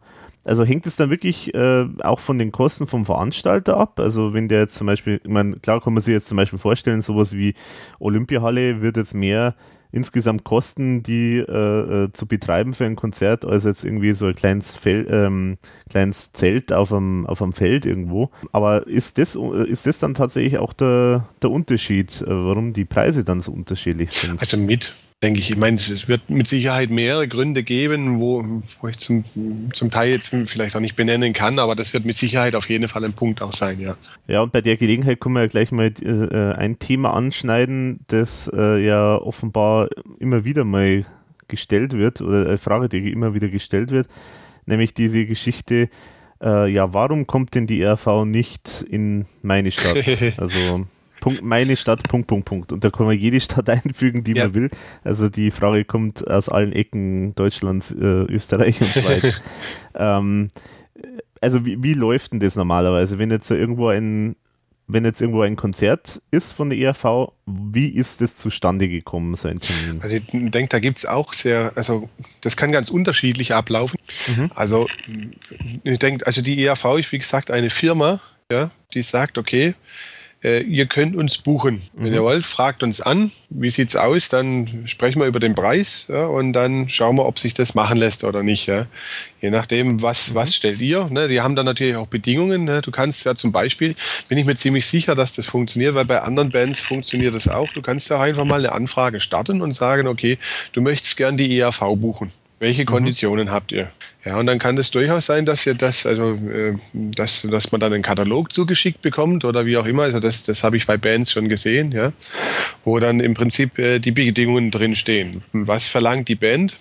an Gage, was verlangt sie, wie muss der Ort aussehen, ja, was muss da sein. Das mhm. äh, reicht dann bis auch über Essen und Trinken, kann das auch durchaus beinhalten. Ja. da hören wir immer die wildesten Geschichten von, von Superstars. Äh, irgendwie so, ich weiß nicht, ob das war das Mariah Carey, die angeblich nur immer in einer komplett weißen mit, äh, mit, mit indirekten, scharfen Licht äh, beleuchteten Garderobe sein wollte oder irgendwie sowas. Und also da gibt es ja die ja. seltsamsten Geschichten. Wäre mal interessant, was die RV dafür Anforderungen hat. so ein Kasten Bier immer oder so, oder? Ja, also durchaus, ja, so ist ja dann drin dann auch, ja. Und aber im Prinzip ist es, man, äh, man schlägt dann an, wie auch immer. Ja, also wenn, wenn so einzelne Best-of-Konzerte sind, so wie es jetzt ist, ja, dann zum Beispiel, wir hatten jetzt letztes Jahr, letztes Jahr hatten wir hier den FCR singen. Das ist ein Kaff gleich hier neben Pforzheim. Ja. Die hatten äh, mhm. Jubiläum in ihrem Fußballverein und die haben sich das so zur Tradition gemacht, dass die äh, eine Band holen und die haben jetzt letztes Jahr tatsächlich auch die ERV ge geholt. Ja. Also das das heißt, das ist, das muss mhm. nicht irgendwie ein Booker sein, ja, oder, oder irgendwelche, ja, also wo, wo spielen diese, diese Best-of-Konzerte? Ja, jetzt war ich, vor kurzem war ich in der Schweiz bei Sounds of Glarus zum Beispiel, ja, das ist dann auch so eine, so eine Stadtgeschichte mhm. äh, dann, aber du, du siehst, also da ist schon alles mit dabei, ja. Ich habe die ERV schon in Bürstadt mhm. gesehen ähm, wo sie dann in der Turnhalle gespielt haben. Also im Prinzip, sei es mal so salopp, kann ja Hinz und Kunz kann herkommen und kann sagen, wir buchen die ERV. Ja, das finde ich ja zum Beispiel auch interessant, dass ja, dass ja das, die Bandbreite so groß ist. Also es gibt irgendwie äh, Konzerte bei irgendwo beim Burschenverein irgendwo auf dem Dorf ähm, und es gibt, und da kostet dann irgendwie die Karte, keine Ahnung, 20 Euro oder so. Und dann gibt es halt irgendwie andere Konzerte ähm, irgendwo in der Halle, die halt dann irgendwie das Doppelte plötzlich kosten. Ähm, Finde ich auch ganz interessant, ähm, dass ja offenbar da, ja, die, das, was die RV verlangt oder was die RV kriegt, äh, scheint ja fast so, als ob das da irgendwie äh, auch ein bisschen variabel wäre. Oder die andere Möglichkeit ist natürlich, dass die jeweiligen Veranstalter halt dann sehr, sehr unterschiedliche Kosten haben und die einen halt einfach so günstig sind, weil die haben halt, ja. machen alles ehrenamtlich und machen halt da ihr eigenes äh, Zelt und, äh, und fertig und die anderen müssen halt da riesen Maschinerie also das auffahren. Eher, ja. Das, das denke ich eher, ja, weil wenn, wenn die irgendwo auf dem Kaff spielen oder irgend, dann kommt die ERV an ja, und sagt, okay, wir spielen jetzt einfach und äh, danke für die Gage. Ja. Mhm. So, und wenn aber eine Tournee stattfindet, ich meine, die muss ja schon durchorganisiert sein. Und da spielen die ja in den und der und der und der und der Stadt und dann geht die Anlage dann auch immer mit. Ja. Also das macht dann äh, höchstwahrscheinlich, so ganz genau weiß ich das natürlich auch nicht, ja.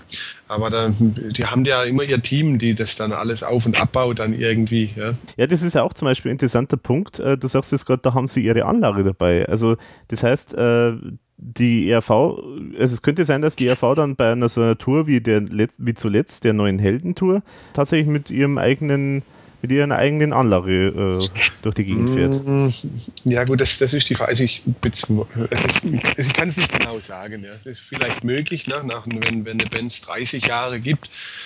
Aber ich, ich denke, äh, weiß nicht, ich meine, die haben ja auch ihr Team, ja, aber das ist, ist eine Sache, mhm. die, ich, die ich nicht genau sagen kann. Ja. Es mhm. kann durchaus auch sein, dass sie sagen, okay, wir, wir mieten einfach die, dieses Team an. Ne. Mit denen hatten wir mhm. Erfahrungen. Ja. Soweit ich weiß ja jetzt auch nicht, die Leute, die dabei, dabei sind, äh, der ERV, der Team, die ganzen Roadies etc., ja, was machen die denn, wenn die ERV nicht spielt? Ja, ja, das ist also, die andere Frage. Die, die, verdienen ja mit Sicherheit noch weniger als die Musiker selbst, gell? Ja, ja, ja. Weil also das, deswegen, ich, also ja, die müssen ja auch irgendwas machen noch, ne? Also die mhm. für andere Teams arbeiten oder wie auch immer. Also mhm. ich denke, dass, dass die, dass die, weiß ich, wie gesagt, ich betone, ich kann es nur sagen, ich denke, ja. ja. Dass die auf Tour einfach sagen, okay, hier, wir haben eine Firma, mit der wir uns zusammenarbeiten, die macht okay, ja, die, die nehmen wir einfach mit. Mhm. Und diese Punkte fallen höchstwahrscheinlich dann bei so Dorfkonzerten dann oder Einzelkonzerten dann wahrscheinlich weg. Ja. Mhm. Mhm. Oder man sagt dann, oder das, das, geht natürlich dann auch, wenn ich sage, okay, ähm, ihr bucht uns, also das gibt es ja auch die Möglichkeit, dass man sagt, okay, wir sind diese Band, wir bringen das und das mit, ja, vor Ort kenne ich auch Bands, die, die sagen, okay, wir, wir möchten unseren eigenen Mischer dabei haben, da wissen wir dann, wie es aussieht und wir, mhm.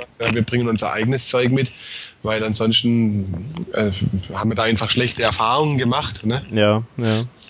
Ähm, weil, sag mal, es kommt ja auch immer darauf an, je nachdem wie groß du bist, was musst du, was musst du dann bieten dann auch irgendwie, ja. Mhm. Weil es gibt ja schon verschiedene Veranstalter dann auch irgendwie. Ja. Es gibt ja auch semi-professionelle Veranstalter, mhm. wo sagst, mhm. wenn du auf denen dich verlässt, dann bist du verlassen. Ja.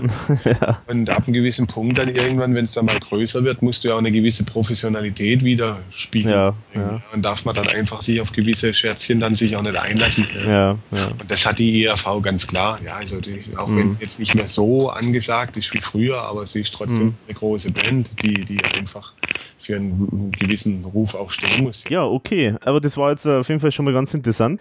Das ist ja eins dieser Mysterien. Also, weil du gesagt hast, äh, mit den, mit den Technikern, also da glaube ich, da ist die ERV auf jeden Fall schon so weit, dass sie eigene Techniker immer dabei hat. Also so, das def def definitiv. Also Toningenieur ja. und sowas und, und Licht und, und die Sachen, also die, die sind immer dabei. Ob die jetzt dann auch immer ihr eigenes Equipment mit haben, das ist dann sozusagen eher noch die offene Frage. Aber also zumindest die Leute, die das dann bedienen, äh, die sind auf jeden Fall dabei. Also ich denke, das ist schon immer eine Firma, auf die die zurückgreifen, ja. Ne? Mm. Also man sieht ja dann auch immer wieder die, also werden ja immer wieder die gleichen Leute genannt, ja. Genau, eben am Schluss dann wird es sowieso immer dann, wenn die ja dann immer genannt, ja. Mhm. Das sind aber auch, wie gesagt, halt alles Firmen. Also ich denke, dass es Firmen sind, auf die sie dann zurückgreifen, sagen, gut, mit denen haben wir gute Erfahrungen gemacht, ja. Mhm. Und wie gesagt, aber wenn die ERV eben nicht live spielt oder auf Tour sind, dann irgendwie, dann müssen die ja auch irgendwas machen. Ne? Ja, ja, klar. ja, ja, gut, aber das, das ist ja deren täglich Brot sozusagen. Also die, die arbeiten wahrscheinlich für viele verschiedene Künstler und müssen das halt dann terminlich irgendwie alles so timen, dass das halt alles miteinander vereinbar ist. Richtig. Ja, jetzt haben wir eigentlich schon einen großen Umschwung äh, an Themen jetzt mal durchge genudelt.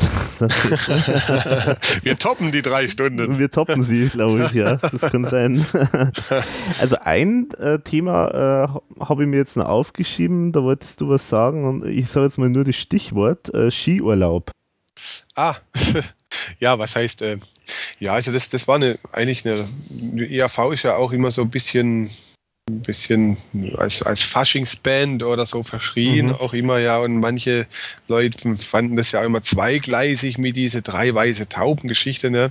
Mhm. Ich habe mich 2000 tatsächlich mal überreden lassen, zu einem Skiurlaub, ja, obwohl das eigentlich überhaupt gar nicht mein, mein Dingens ist. Also zumindest mal danach habe ich es dann endgültig gewusst, dass es nicht meins ist. und aber ich muss, muss tatsächlich sagen, auch wenn manche Leute es der ERV immer wieder vorwirft oder so, also eine der wenigen Highlights war tatsächlich, dass ich an diesem Skiurlaub die ERV mal wieder gehört habe, ja. so in einer Zeit, wo man eigentlich fast nichts gehört hat von der ERV, fand ich das dann äh, richtig toll, dann doch die drei weißen Tauben zu hören. Ja, ja das scheint ja irgendwie so Ski und Après-Ski und so weiter, scheint das ja wirklich so eins dieser Lieder zu sein, die dann immer wieder mal äh, gespielt werden. Also, also, es war, ja, es war, war neben, also damals war der Anton in Tirol, der kam gerade ganz frisch mhm. raus, auch, ja. Mhm. Also haben die da auch hoch und runter gespielt und im Prinzip gleich in Chartplatz Nummer zwei war da tatsächlich die drei weißen Tauben. Ja, das ist, äh, das ist auch so ein Mysterium, dieses Lied. das verfolgt die ERV auch immer. Aber man merkt es auch immer in den Konzerten. Es wird äh, immer, also da wird immer sofort dann gejubelt, wenn das gespielt wird im, im Medley am Schluss. Also das ja. ist immer wieder anscheinend für viele auf eins dieser Lieder, auf das sie warten, offenbar. Also es ist wirklich erstaunlich. Ja, du, also ich finde auch, die, das ist ja auch ein sehr, sehr polarisierendes Album, die Let's Hop, ja, da hatten wir schon ein, zwei Mal davon, also ich finde die auch ganz okay, ja, also. okay. es gibt ja. eigentlich, glaube ich, kein Album, aber ich glaube, so richtig objektiv oder neutral sehe ich das auch nicht vielleicht. Ja. Ich glaube, ich würde der ERV schon alles verzeihen auch, ja. das einzige Album, zu dem ich, aber vielleicht sollte ich mir das auch nochmal anhören, irgendwie zu dem ich keinen Draht bekommen habe, jeweils sind so die Gruftgranaten. Mhm, mhm. Ja, gut, das ist natürlich auch schon eher so wirklich so ein bisschen ein kleines Nebenprojekt. Also es ist ja auch nicht wirklich so ein klassisches ERV-Album. Also ja, ja also da, das kann natürlich schon sein, dass man, dass man da dann so den Draht dazu entwickelt. Also ich bin da jetzt auch kein, kein großer Freund davon. Ist ganz nett mal so als, ähm, als Ding, aber äh, andererseits haben sie es ja dann in diesem Austropop-Sanatorium ja bis zum Erbrechen immer wieder gespielt, diese ganzen ja. Sachen. Und deswegen habe ich da jetzt auch im Nachhinein sozusagen so ein kleines, ähm, so ein kleines Problem damit. Und da bin ich vielleicht dann auch äh, vorbelastet. Und ähm, wenn man es jetzt rein von der damaligen Sicht, wie es neu rausgekommen ist, sieht, dann äh, hat es mir eigentlich damals schon ganz okay gefallen. Also ich war, ich war sogar äh, eher dann überrascht, dass sowas gekommen ist, weil da vorher mit so mit den anderen Sachen, die da so gekommen sind, dann da war ich dann ja eher äh, also eher verzweifelt und dann kam wenigstens mal sowas wie Gruftgranaten und war ich dann wieder so ein kleines bisschen versöhnt. Ja. Aber das war halt dann auch wieder andersrum motiviert, nämlich so nach dem Motto, vorher war es ganz schlimm und jetzt ist es halt ein bisschen besser. ja, ich hatte das verdrängt, muss ich ganz ehrlich sagen. Dieses Austropop-Sanatorium. Also ich habe da immer gedacht, hätten sie doch lieber ein, zwei Lieder mehr gespielt noch, ja. Und ja, ja, ja. Aber, das Aber ist es ist ja auch immer, auch immer super angekommen. Also. Ja, ja, ich sage ja, es ist auch, es, es ist immer gejammert auf hohem Niveau. Genau. Ja? Weil, ja. wie gesagt, also wenn, wenn ich sowas sage, dann, also ich bin ja schon immer froh um alles, was tatsächlich irgendwie noch passiert und was man noch erleben darf, ja. Dann haben wir ja wahrscheinlich wirklich alles jetzt in großer, in großen Detailreichtum alles behandelt, was wir eigentlich behandeln wollten, oder? Ja, ich glaube. So. Großenteils. Gibt wahrscheinlich noch vieles, vieles andere. oh ja. genau. Dann denke ich, äh, kommen wir jetzt zu der Geschichte, die wir am Anfang schon angeteasert sozusagen haben. Äh, und zwar, äh, du bist ja Musiker und hast auch diverse Bands. Musikant. Musikant. Musikant. Macht das einen Unterschied ja. zwischen Musiker und Musikant? Was ist ein Musiker und was ist ein Musikant? Ah, der Musiker beherrscht sein äh, Instrument in Perfektion. Ja? Ach so. Mhm. Und der Musikant, der ja, der kann zwar schon spielen so irgendwie, aber der, der macht dann eher noch so ein bisschen Späßchen drumrum, ja. Also da mhm. geht's mehr so um, um, den, um den Spaß, ja. So, um die Leute so ein bisschen zu unterhalten. Mhm. So, ja, mhm. und, und weniger über sein Können praktisch äh, mhm. Äh, zu beeindrucken, als, als die Leute dann zu unterhalten, ja. Mhm. Okay.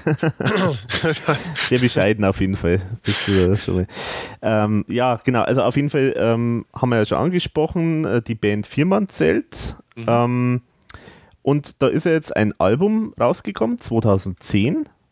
Ähm, das heißt Pforzheim, also Richtig. sozusagen nach der Heimatstadt benannt. Genau. Es, es, rollt auch so ganz locker über die Zunge. Pforzheim, also das ist so. Da, da sind wir aber vorher noch ganz andere Sachen hier beim Soundcheck, ja?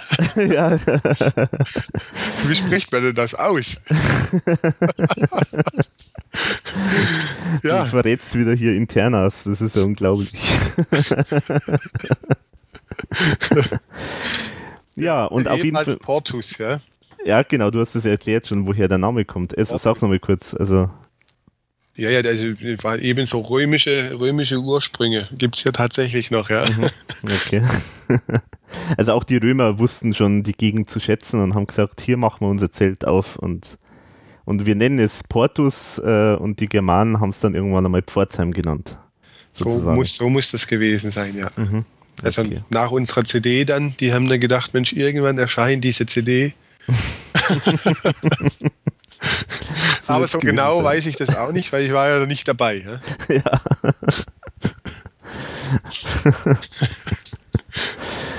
Ja, okay. Ähm, wie, wie komme ich jetzt äh, wieder auf das Thema zurück? Ähm, genau, äh, und zwar auf dem Album, also ihr habt ja zum einen äh, selbst komponierte Sachen drauf, äh, einige Sachen. Dann habt ihr aber auch viele Coverversionen. Also würdest du dich jetzt euch so auch ein bisschen als Coverband bezeichnen oder ist das, wäre das eine ungerechtfertigte Bezeichnung? Ja, also wir, wir nennen uns immer die etwas andere Coverband. Ja. Also ich gibt auch hier, also ich habe jetzt keine Probleme mit diesem Begriff Coverband, ja, zumal sich das auch besser vermarkten lässt.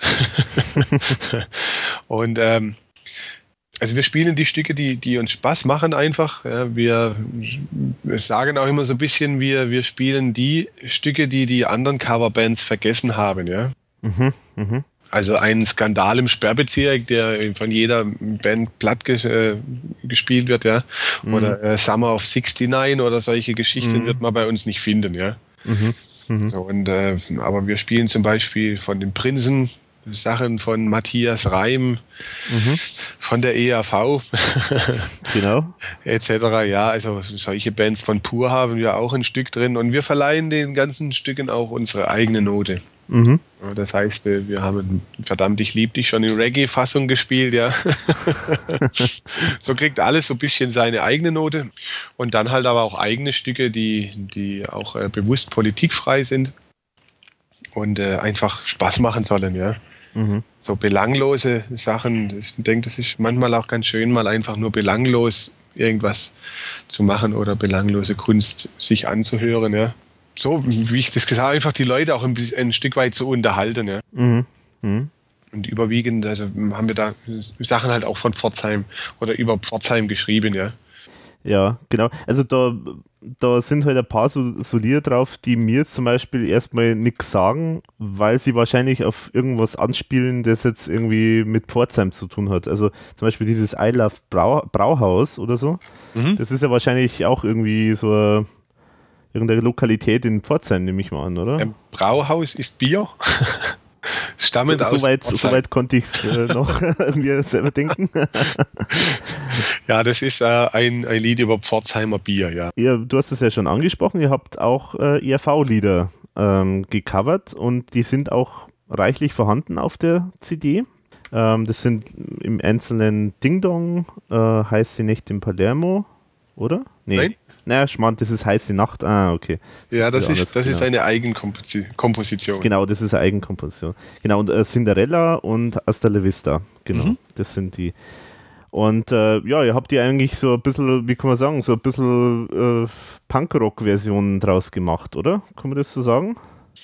Ja, also die äh, Ding-Dong-Fassung ist so angelehnt ein bisschen an der Live-Version. Ja, die Live wird ja Ding Dong von der EAV auch wesentlich rockiger gespielt. Mhm. Und äh, das ist so ein bisschen angelehnt an, an diese Live-Version eben. Und äh, ja, äh, Cinderella hat so, so einen In Extremo-Touch, praktisch so Mittelalter, mhm. Metal. Mäßig, das war so unsere Version, dieses Lied zu verwursten. Und äh, Hasta la Vista äh, klingt einfach nicht so künstlich, wie, wie diese Himberland klingt. Ja. Also mhm. ein mhm. bisschen mit, mit Kastagnetten und äh, dann auch tatsächlich mit äh, Gitarren dann, die, die spanisch klingen, so ein bisschen vielleicht auch. Mhm. Mhm. Spanisch in einem mexikanischen Lied. Hasta la vista. ja, aber es ist natürlich alles äh, natürlich so im Gewande von gepflegter Rockmusik, oder? Kann man sagen. Ja, schon. Also das ist generell, also die, die Stücke, die wir covern, haben schon alle ein, ein Stück weit rockigeren Touch. Ja, so. Mhm. Also auch wenn wir pur spielen, dann, hat, dann klingt es schon wesentlich rockiger, als wenn das pur selbst spielt, ja. Mhm. Oder auch die, die Prinzen klingen dann mehr nach Ärzte, dann irgendwie so. Mhm. Aber das ist halt unsere eigene Art, sage ich mal, die Stücke dann zu, zu verwursten, ja. Eine viermann-zeltlerische Note zu verleihen, wie es unser Gitarrist immer sagt. wie seid ihr eigentlich auf die Auswahl gekommen der Lieder? Also es ist ja jetzt gerade sowas wie Cinderella, äh, ist ja jetzt äh, nichts, was jetzt so die Leute, meisten Leute so kennen von der ERV. Also gut, Asta La Vista wahrscheinlich auch nicht, aber das war zumindest ein Single. Wie seid ihr da drauf gekommen? Ja, es gab ja irgendwann mal diese Eingebung, was keiner so richtig weiß, warum wir diese drei Stücke aufgenommen haben.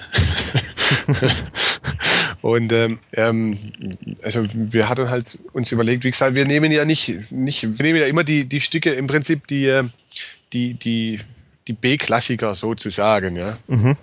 So wie wir dann nicht Summer of 69 spielen, sondern äh, Hör gut zu von Pur, ja. So war es dann natürlich auch nicht der Märchenprinz, sondern musste dann schon ein Stück sein, was vielleicht nicht jedem mhm. bekannt ist, ne. Und, und äh, mein Ding Dong Gut ist schon eins der bekannteren Stücke, ja. Aber so, also so haben wir uns dann praktisch äh, entschieden dann auch für für Cinderella und Hasta la Vista, weil wir aus dem einfach was Schönes machen konnten. Der Kerkermeister war auch ursprünglich mal im, im Gespräch und das haben wir dann aber verworfen dann. Mhm. Aus welchen Gründen einfach? Aber wir haben uns einfach für diese anderen beiden mhm. Stücken dann entschieden, wo wir dann gesagt haben, Mensch, da lässt sich was Schönes draus machen und wie gesagt, haben wir dann extra noch einen Dudelsack dazu mhm. dann ins Studio kommen lassen und, und äh, also ich, ich denke, die, die Stücke sind ganz nett geworden eigentlich.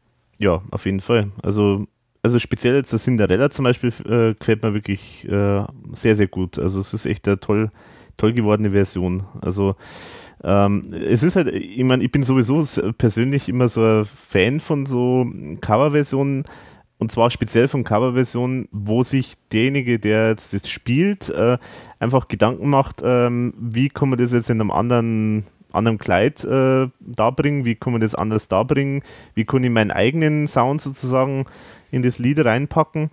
Und äh, das finde ich, das ergibt immer ganz hochinteressante Kombinationen dann auch. Und es ist leider ja, muss man sagen, bei ERV-Liedern äh, relativ selten, dass da wirklich gute Coverversionen gibt. Also es gibt halt so wahnsinnig viel so Billig-Sampler, die halt irgendwie von äh, irgendwie so 5 äh, Euro in der Krabbelkiste kosten oder so. Die sind ja alle grauenhaft. Ähm, Obwohl das, das, das ist ja auch keine Coverversion, ja, das ist einfach nur Geldmache. Ja, ja, genau. Ja, weil also das, das da geht es ja nicht darum, irgendwie, um, um dem Künstler auch irgendwie eine Hommage zukommen zu lassen, ja, sondern mhm. einfach um, um Geld zu verdienen. Ja, ja. ja. Und äh, deswegen umso schöner, deswegen freue ich mich umso mehr immer, wenn es dann so Coverversionen gibt, wo sich, wo da wirklich so die, äh, eine Idee reingeflossen ist und äh, wie gesagt, und wenn es dann auch noch toll klingt, dann ist es umso besser. Ja, da fühle ich mich geehrt. nee, das ist meine ganz, meine ganz ernst. Also das ist wirklich so. ja, das ist schön. Schön, das mhm. zu hören auch, ja. Weil das, ja. Ja, einfach nur schön. Ja. Sagen wir so, man merkt natürlich auch, dass da jetzt jemand äh, dahinter gesteckt hat, der natürlich IRV in- und auswendig kennt. Weil natürlich da, ja, also ist natürlich auch, äh, fließt natürlich immer so mit rein, äh, wenn man jetzt ein DRV kennt und äh, äh, dann was covert, dann ist da natürlich trotzdem immer noch der ERV-Stil auch irgendwie erkennbar, auch wenn es individueller ist, aber es ist halt immer noch erkennbar.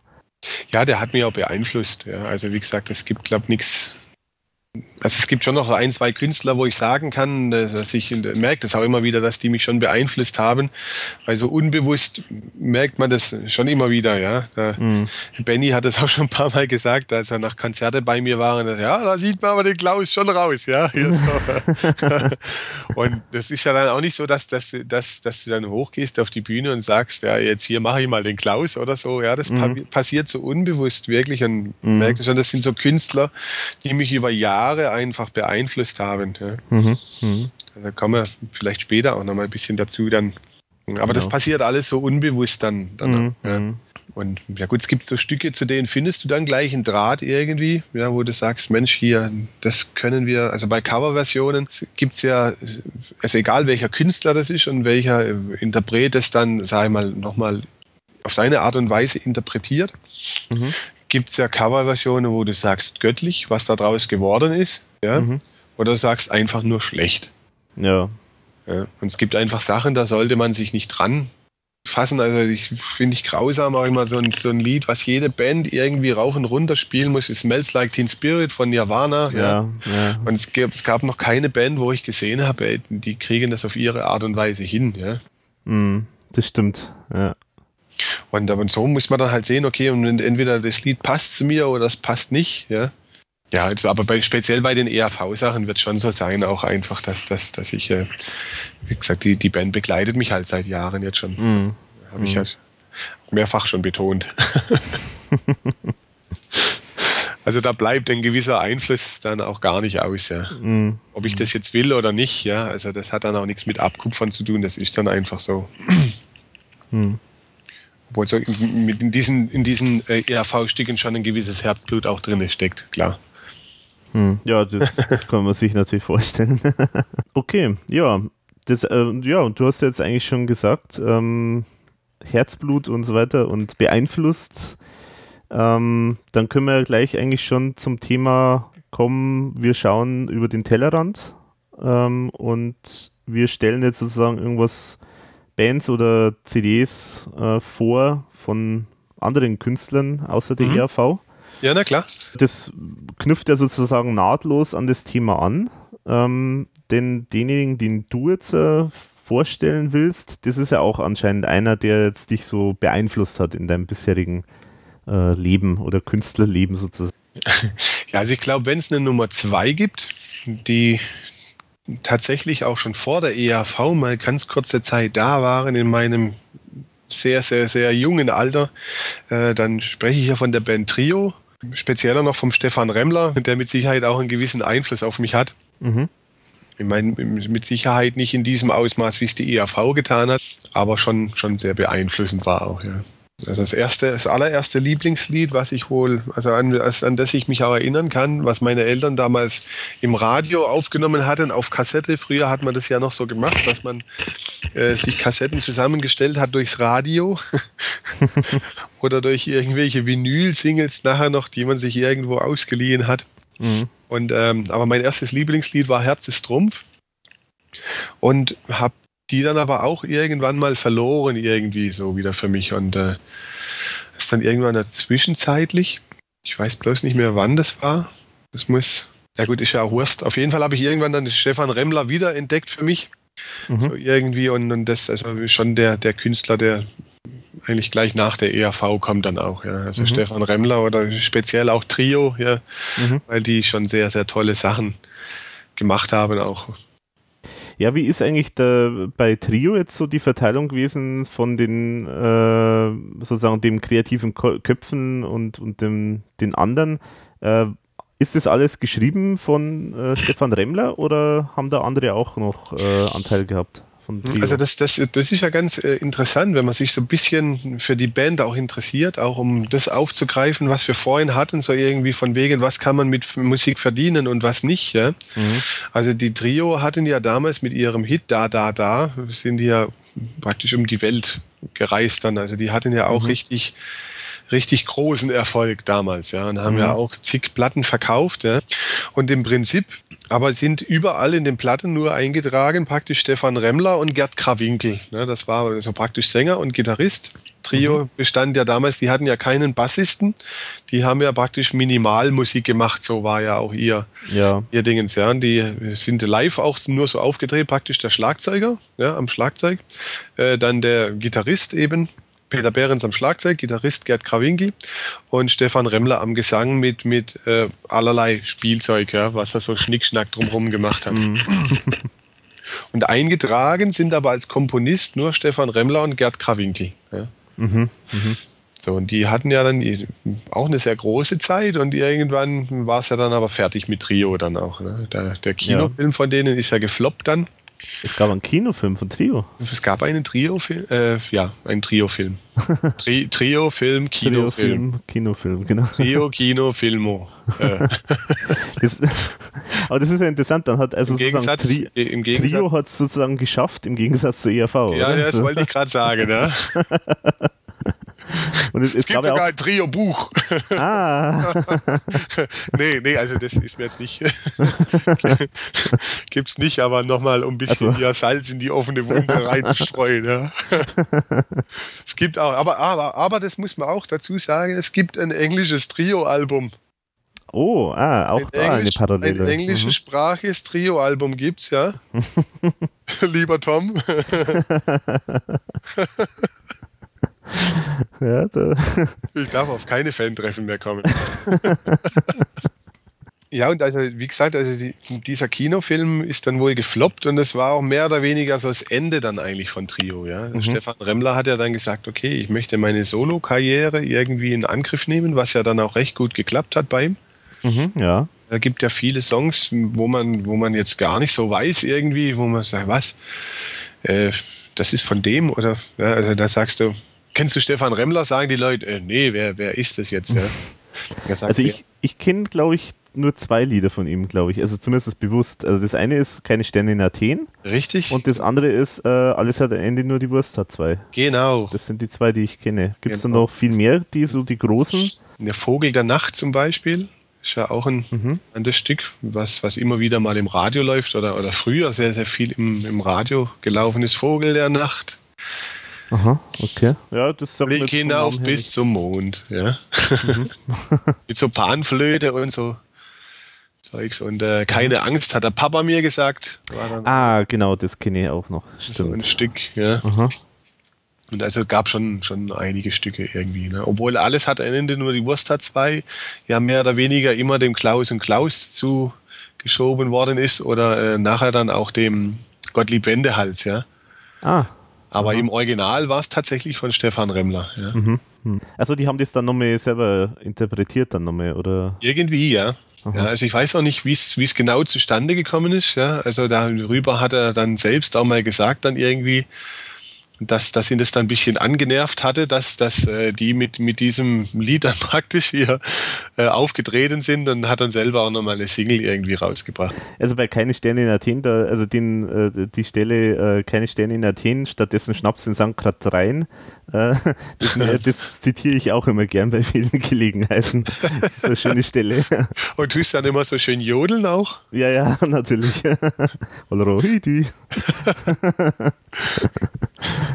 Da gibt es auch eine sehr lustige englische Version. Die heißt dann irgendwie E don't go to USA. On my mountain I will stay. ja, it's only, it's only Unterhaltungsmusik, but I like it. Zitat Stefan Remmler finde ich auch immer sehr schön. Schöner Satz, ja.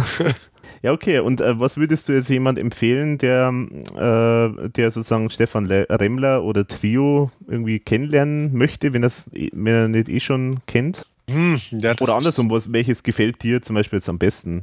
Das ist schwierig. Also da geht es mir ähnlich wie bei der EAV, dass, dass es eigentlich fast nichts gibt, was ich ihm nicht verzeihe irgendwie. Selbst wenn sie.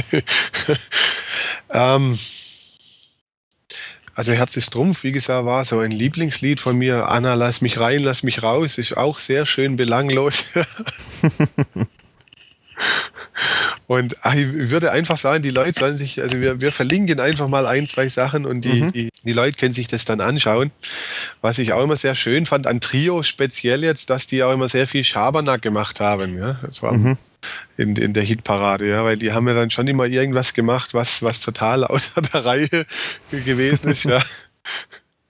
haben dann bewusst auch so Aktionen dann gebracht, dann irgendwie, also dass es eben auffällt. Ne? Es gibt ja so Künstler, die sich einen abträllern zu dieser Playback-Sache. Ja. ja. Und darauf hat Trio nie großen Wert gelegt. Also die haben immer Wert drauf gelegt, dass man es dann irgendwie doch noch sieht, dass es Playback ist. Ja. Hat der Gitarrist dann immer den Schlagzeuger geärgert, der, der dann irgendwann mal dann äh, zur Seite gegangen ist und man gesehen hat, dass die Musik weiterläuft und der gar nicht mehr weiterspielt und so Sachen, ja. Oder haben dann ein Äffchen mal mit auf die Bühne gebracht, dann irgendwie. Aha. Okay. Oder was, was ich auch, also sehr spezielle Geschichte, das fand ich auch ultra lustig, habe ich leider noch nicht gesehen, aber diese Geschichte, ähm, die, da hat Ideal, weißt du, sagte die Band Ideal. Ja, ja. Mhm. Blaue so. Augen und so. Genau, das, genau. Da gab es wohl eine Hitparade, wo Ideal und Trio dann da waren, beide, ja, und dann haben die einfach die Gitarristen ausgetauscht. Ja. da hat dann der, der Ideal-Gitarrist äh, hat dann mit Trio da diese Playback-Geschichte abgezogen und der, der Kralle hat dann hier bei, bei Ideal mitgespielt, ja. ja, war das, äh, bei Trio war doch da die Geschichte mit diesem einen Album, wo sie die, ihre Adresse oder Telefonnummer irgendwie draufgeschrieben haben auf das Cover oder irgend so. Genau, oder? die Regenderstraße in Großen Kneten. Ach, genau, Großen Kneten war das genau, ja, richtig. Ja.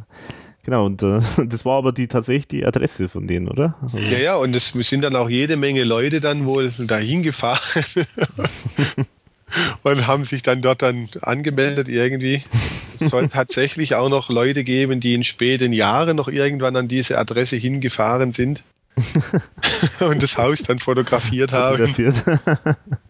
Ja, wie haben die, äh, also war das dann eigentlich das Studio von denen oder was war das dann genau? Ja, die, die haben da drin gewohnt in diesem Haus, ja, und haben dort wohl auch so. geprobt und äh, also das ist äh, ähm, abgelegen Mhm. Gesagt, großen Kneten ist ja schon, schon nicht wirklich groß. Also ich, wie gesagt, ich gehöre ja zu diesen Menschen dazu, die tatsächlich mal vorbeigefahren sind. Jetzt kommt's raus. also das, das meinte ich ja damit auch, ja, dass es mhm. Leute gibt, ja. um, ähm, also es ist eine sehr abgelegene Straße von einem sehr kleinen Kaff und das ist im Prinzip das letzte Haus vor einem Acker. Ja, oder mhm. halt, ich meine, viel mehr als Acker gibt es da den großen Kneten mhm. nach wie vor auch nicht, ja. Und wann war es? Ach Gott, das ist ja auch schon Jahre her jetzt. Ja. Ich habe mir das 1999 habe ich mir das angeguckt. Mhm. Achso, und selbst ja. äh, es steht immer noch das Haus. Es steht immer noch, ja, ja. Also die wohnen nicht mehr drin. Ja, hm, ja das denke ich mal, ja. Anscheinend, weil es gibt auch so, so ein Triologentreffen, heißt es. Ich war leider dort. Ich habe mir das echt überlegt, ob ich dort auch mal hingehen soll, wo sich so, also eben wie wir jetzt äh, IAV-Hardcore-Fans sind, treffen mhm. sich dort Trio-Hardcore-Fans, ja. Ah. Dieser Kneipe, wo das angefangen hat, irgendwie dann alles. Mhm. In großen Kneten. Bei Campermann, genau. Bei Campermann fing alles an. und dann gibt es anscheinend an diesem Tag, die, die schauen dann schon immer diese Inhaber von diesem Haus, wo Trio früher drin gewohnt hat, ja, die schauen dann wohl auch immer schon ins Internet, wann dieses Triologentreffen ist, dass die an dem Tag äh, praktisch dann verreisen, weil die dann natürlich, wenn die sich alle treffen, traditionell dann nochmal zu dem Haus hingehen und, dann wohl irgendwie auch bimmeln oder irgendwas. So. Ach, die Armen, die da drin wohnen. so Fansiebschaften sind schon arg eigentlich, gell? Ei, ei, ei, ei. Aber man sieht mal, also die Durchgeknalltheit ist nicht nur, ist nicht abhängig von der Band anscheinend. ah, obwohl ich schon immer denke, dass die ERV schon sehr speziell ist, irgendwie so. Aber ich bin dann alleine hingefahren und äh, habe dann auch nicht geklingelt, sondern habe nur heimlich Fotos gemacht dann und so. Und, mhm. äh, ja, und da haben die dann schein, anscheinend drin gewohnt dann irgendwie. Und äh, auf einer Platte haben die geschrieben dann irgendwie, dass äh, auf der zweiten war das dann, haben die dann geschrieben, ja, wir hatten ja auf unserer ersten Platte irgendwie unsere Adresse angegeben. Seitdem klingelt bei uns das Telefon reichlich. das hat uns ermutigt, unsere Bankverbindung anzugeben. Ja, das klingelt, ja.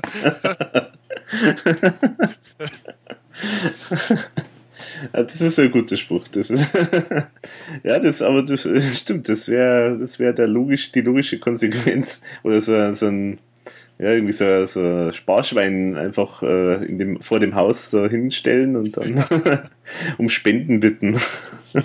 Okay, aber das heißt also, so eine konkrete Empfehlung für irgendein Album kann man jetzt nicht geben, sozusagen, sondern du würdest einfach empfehlen, sich mal die Videos, die wir jetzt verlinken, anschauen und im Zweifel dann mal sich eins aussuchen.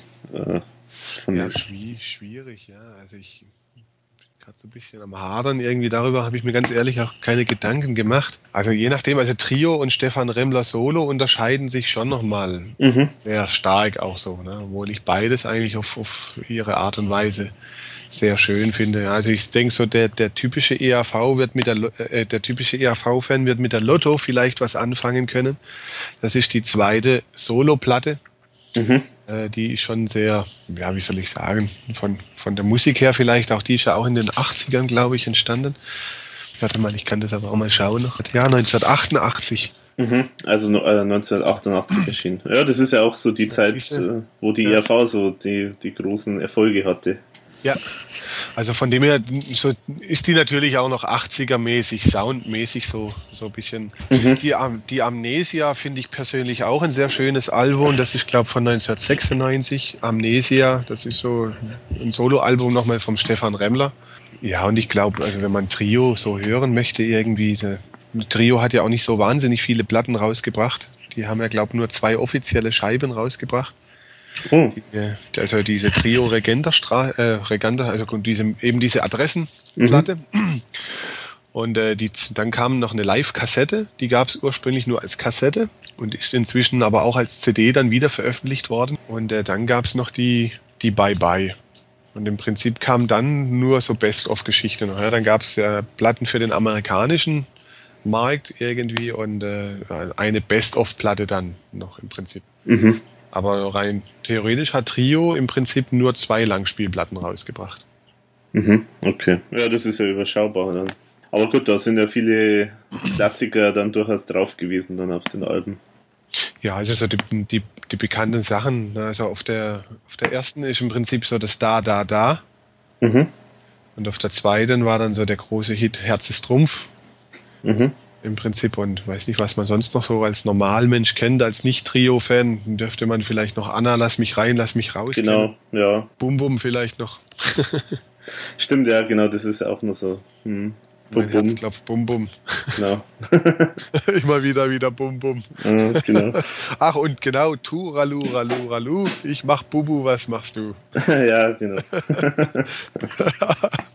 Auch sehr schöner Titel.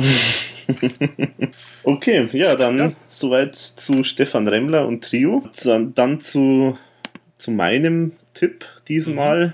Ähm, ist ganz was Aktuelles und ganz was äh, jung, frisches sozusagen. Ja. Und zwar ähm, Tim Bensko heißt er.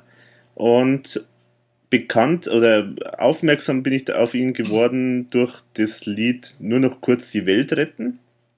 Also, wie man hört, ist äh, deutschsprachiger Künstler, ja. ähm, macht, ich sag mal so, extrem akustisch klingende Popmusik.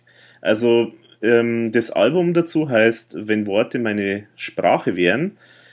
Und äh, das ganze Album ist wirklich toll produziert. Das ist ähm, eigentlich alles Popmusik und äh, eigentlich auch von den, von den Rhythmen und von, von der Art und Weise, wie es äh, komponiert ist, eigentlich ganz normal Popmusik. Aber es ist gespielt, äh, es ist äh, total nur ak akustisch und mit klassisch, teilweise klassischen Instrumenten sogar. Also einer, glaube ich, ist dabei in der Band, der Cello hat und fast jedem Lied äh, kommt das Cello sehr, sehr prominent vor.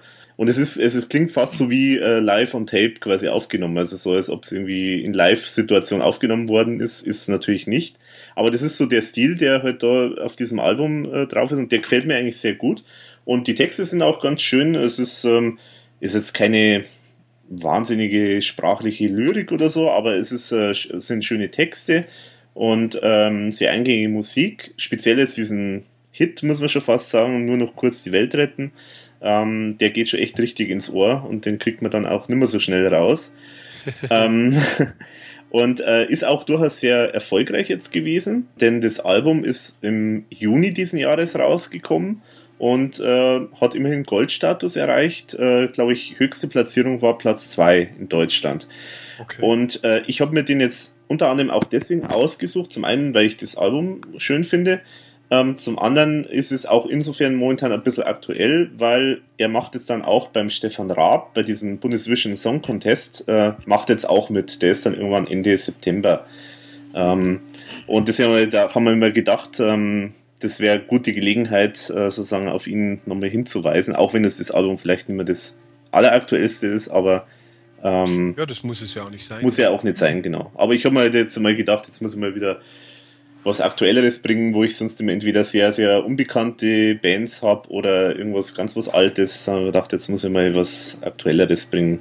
Ja, den habe ich tatsächlich auch schon im Radio gehört, diesen Titel. Ne? Und es hat mich so spontan ein bisschen an Xavier Naidoo erinnert. Ja, ja genau, ja. ja, ja. Aber das, äh, da gibt es ja durchaus gespaltene Meinungen zu Xavier Naidoo, deswegen wollte ich jetzt diesen Vergleich nicht bringen. Aber es stimmt tatsächlich. Also es, es wird auch manchmal gesagt, irgendwo habe ich gelesen, ähm, so, so Zwischending zwischen Xavier Naidoo und Clouseau. Also mhm. Clouseau kennst du auch, oder? Ja, sagt mir was. Allerdings, ich habe jetzt mich mit, mit diesem, also noch nicht wirklich damit beschäftigt. Mhm. Also mir sagte schon was vom Namen her, aber ich kenne das nicht so gut, dass ich jetzt was dazu sagen kann. Mhm. Ja. Also mich hat er tatsächlich ein bisschen wirklich an den Clouseau erinnert, weil der Clouseau, das ist nämlich auch einer, der sehr, sehr, sehr jung äh, quasi selber schon alles macht, selber Musik komponiert, selber spielt, äh, eigene Band hat und selber alles, also sozusagen alles von ihm ausgeht und der aber da durchaus eine große Fangemeinde hat, natürlich vor allen Dingen äh, bei den Mädels, also ist ein großer, habe ich mir sagen lassen, okay. ein großer, großer Mädelsschwarm und ich glaube, dieser Tim Bensko ist, ist glaube ich, ähnliche Kategorie. Also ich ja, kann es natürlich ja, nicht beurteilen als Mann, aber ich vermute mal, dass das auch so ein Knuddeltyp ist und deswegen, Also hieß es wohl, hieß es so, ja, also. Mhm. ja meine, wir, also wir sagen jetzt ja natürlich nicht, dass wir uns vorher schon ein bisschen abgesprochen haben und dass ich mich natürlich auch informiert habe, dann irgendwie ein bisschen über die Künstler. Also ich habe mir so ein, zwei Interviews dann angeguckt. Äh, auf, also ich wusste jetzt den Namen, als du mir den geschickt hast, wusste ich nichts damit anzufangen. Ja, und äh, mhm. äh, habe mir so ein bisschen recherchiert und war dann erstaunt dann natürlich, als, als gesagt worden ist, ja, hier jetzt, guck mal, das ist die, dieser, dieser Song mit diesem, was jetzt hier ständig im Radio kommt dann auch, ne? Mhm. der da wirklich ja auch öfters gespielt wird. Mhm. Und fand es aber schon auch sehr interessant auch, was, was er so von sich gegeben hat. Ja. Der hat ja, war ja wohl Profifußballer beim ersten mhm. FC Union Berlin und äh, hat dann für sich wohl beschlossen, dann irgendwie dann zu sagen, okay, jetzt ähm, ich mache keinen Profifußball mehr, ja, sondern äh, ich mache jetzt Musik. Ja. Mhm. Das ist ja schon ein seltsamer, seltsamer Karriereverlauf, ja. Also. Ja, ich, ich denke grundlegend einfach von, von der Einstellung her, also ich mir dies, dieser Mensch äh, sehr, sehr, also, also auf den ersten Moment ist es mir sehr sympathisch, ja, weil, weil er wirklich sehr zielstrebig ist und sagt auch mhm. gesunde äh, Lebenseinstellung, wenn man wirklich irgendwas packen möchte, dass man das dann hinbekommt, ja. Mhm. Und er meinte dann auch so, dass es am besten ist, wie, also er hat es irgendwann entschieden. Und selbst Profifußballer werden ja nicht wirklich viele, ja. Ja. ja. Also erst der Union Berlin spielt meines Wissens nach in der zweiten Bundesliga. Mhm. Da, da schon ein Wort in, in der zweiten Liga zu spielen. Da ja. muss man eine gewisse Klasse haben, ja. Und dann zu sagen, Mensch, jetzt hier, ich mache jetzt doch Musik, ja. Und er meinte, dass das gar, gar nichts anderes für ihn gab irgendwie. Ja. Er hat gesagt, mhm. das ist wie beim Führerschein machen, am besten gleich eine große Reise planen irgendwie. und aber man hat ihm das auch angemerkt, also in diesem Interview, so wie er gewirkt hat, das hat schon eine gewisse Faszination auf mich gehabt. Ja, mhm, mh. Ja also muss ich auch sagen, also ich habe mir in iTunes, ähm, da gibt's ähm, gibt's sein Album als äh, iTunes LP, wie es da so, heißt, so schön heißt. Mhm. Also das ist quasi so ein bisschen aufgebohrte aufgebohrtes Album, da sind auch diverse Musikvideos noch dabei und äh, auch Live-Aufnahmen noch mit dazu. Und da ist halt auch unter anderem so, so ein paar Interview-Videos sind da dabei. Und da habe ich auch dann ein bisschen reingeschaut und äh, ist mir auch sehr interessant vorgekommen, wie er so gesprochen hat. Also das kann ich bestätigen. Also ja, es ist ja erstaunlich, er hat anscheinend dann irgendwie bei, ähm, bei einem Wettbewerb äh, mitgemacht und hat den irgendwie gewonnen und äh, hat dann irgendwie sofort einen Plattenvertrag irgendwie äh, angeboten bekommen von der Plattenfirma. Mhm. Also das ist ja auch ganz, also echt, echt, echt erstaunlich, wenn man das bedenkt, wie wie schwierig das ja offenbar von äh, normalerweise bei vielen anderen läuft, äh, bis die mal nach vielen Jahren Tingeln irgendwann einmal sozusagen von einer Plattenfirma dann doch mal genommen werden. Äh, und, und bei ihm äh, ist es ja ganz, ganz anders verlaufen. Also es ist schon erstaunlich. Ja, muss man bloß gucken, inwiefern, also ich meine, ich, ich würde ihm das echt wünschen, auch weil er ja so ein sehr tollen Eindruck auf mich gemacht hat, auch von seiner Lebensphilosophie. Nur ist immer dann die Frage dann praktisch, wie, wie lang das anhält, sage ich. Mhm. Es gibt ja viele, viele One-Hit-Wunder irgendwie, ja, die dann mal da waren irgendwie und die dann der Versenkung irgendwie wieder ja, also so jetzt Fool's Garden zum Beispiel ja auch, ja, die mhm. sind ja hier aus Pforzheim irgendwie, die hatten ja damals dieses Lemon Tree irgendwie, ja, mhm schon dann gepasst hat dann irgendwie auch und dann waren die aber dann komplett auch wieder verschwunden, ja. Mhm. Also die gibt es schon noch, aber, aber nicht mehr in dieser Form, ja. Also da ist außer dem Sänger, glaube ich, auch niemand mehr wirklich dabei von der Grundband, ja. Mhm. Und aber wenn man dann sieht, so letzten Endes trotzdem die Bands, die wirklich lange mit dabei waren, die mussten alle schon eine gewisse Durchstre Durchstrecke durchlaufen. Ja. Ob es jetzt mhm. die ERV sind, die Ärzte, die Hosen oder mhm. wie auch immer, ja, so die so langfristig dann Erfolg haben dann auch, ja. Ja klar, das ist immer die Herausforderung dann, ja. Das halt dann so weiter zu, ja, weiter zu treiben und dann halt äh, auf einem gewissen Level auch zumindest immer belassen zu können, das ist, ähm, ist natürlich nicht immer einfach, ja.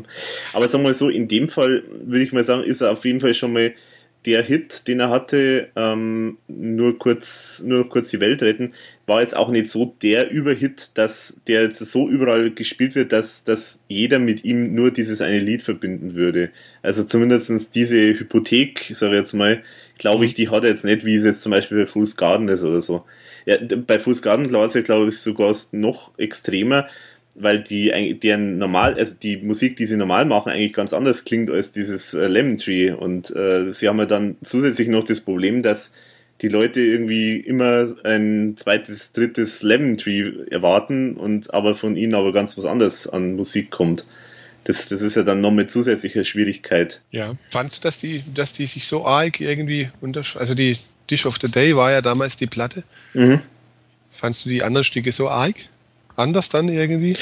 Hm, ja, so viel anders sage ich jetzt mal nicht, aber, aber es ist schon, also der äh, Lemon Tree sticht da schon heraus als, als irgendwas Eigenes, als irgendwie was, was anderes, finde ich. Ja. Und ich meine, sowieso, die, die Aussage kommt jetzt auch nicht direkt von mir, sondern das kommt jetzt auch von, von der Band selber. Also das habe ich auch, das haben sie auch immer wieder betont, dass sie, oh, okay. Dass sie eben sagen, ja, eigentlich machen wir ein bisschen was anders und äh, ja, die Leute wollen aber trotzdem immer Lemon Tree haben.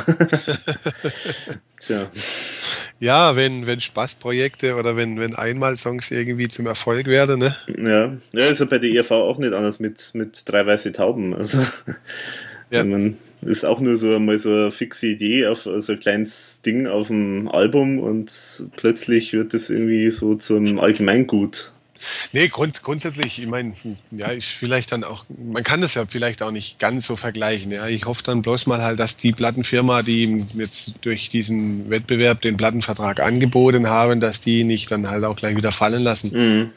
Klar, die, die Gefahr ist auf jeden Fall da, ja.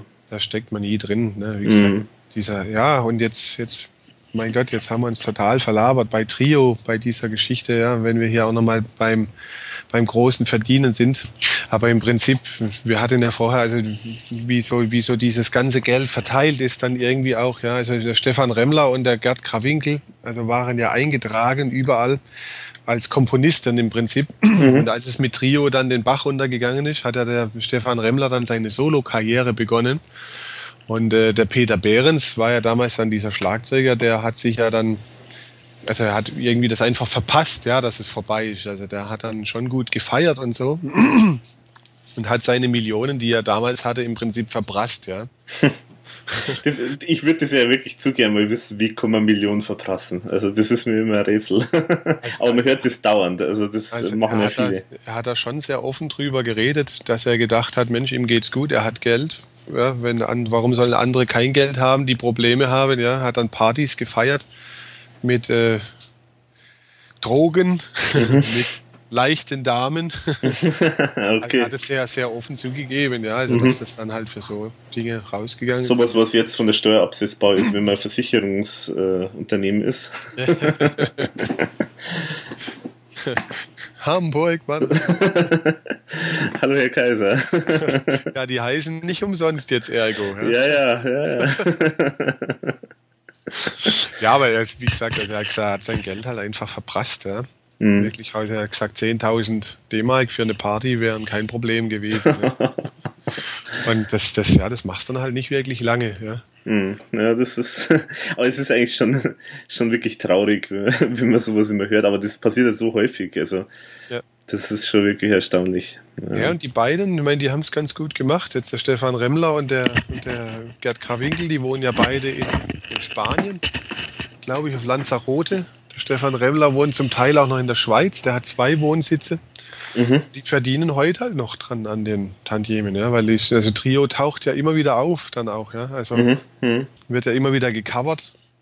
Ja. Meier hat ja vor kurzem da, da, da gecovert, dann wurde so eine Stromwerbung äh, gemacht vor kurzem. Ich weiß gar nicht, da wurde Anna, lass mich rein, lass mich raus verwurstelt. Tatsächlich. Ja, und da, ja, und da verdienen die ja immer noch. Also ja, ja. Mhm. immer wieder Geld auf den ihr Konto, aber der Peter Behrens kriegt da halt nichts mehr. Mhm. Mhm. ja. Hm. Ja, ist jetzt Hartz IV und macht ja alles Mögliche irgendwie. Gell? Ja. Ja, Soweit nochmal zur Verteilung vom Geld. Ja, ja, ja mhm. genau. Mhm. Deswegen, also generell denke ich, sehr schwierig im, im Musikbusiness mhm. wirklich Kohle zu machen auch, ja. Mhm.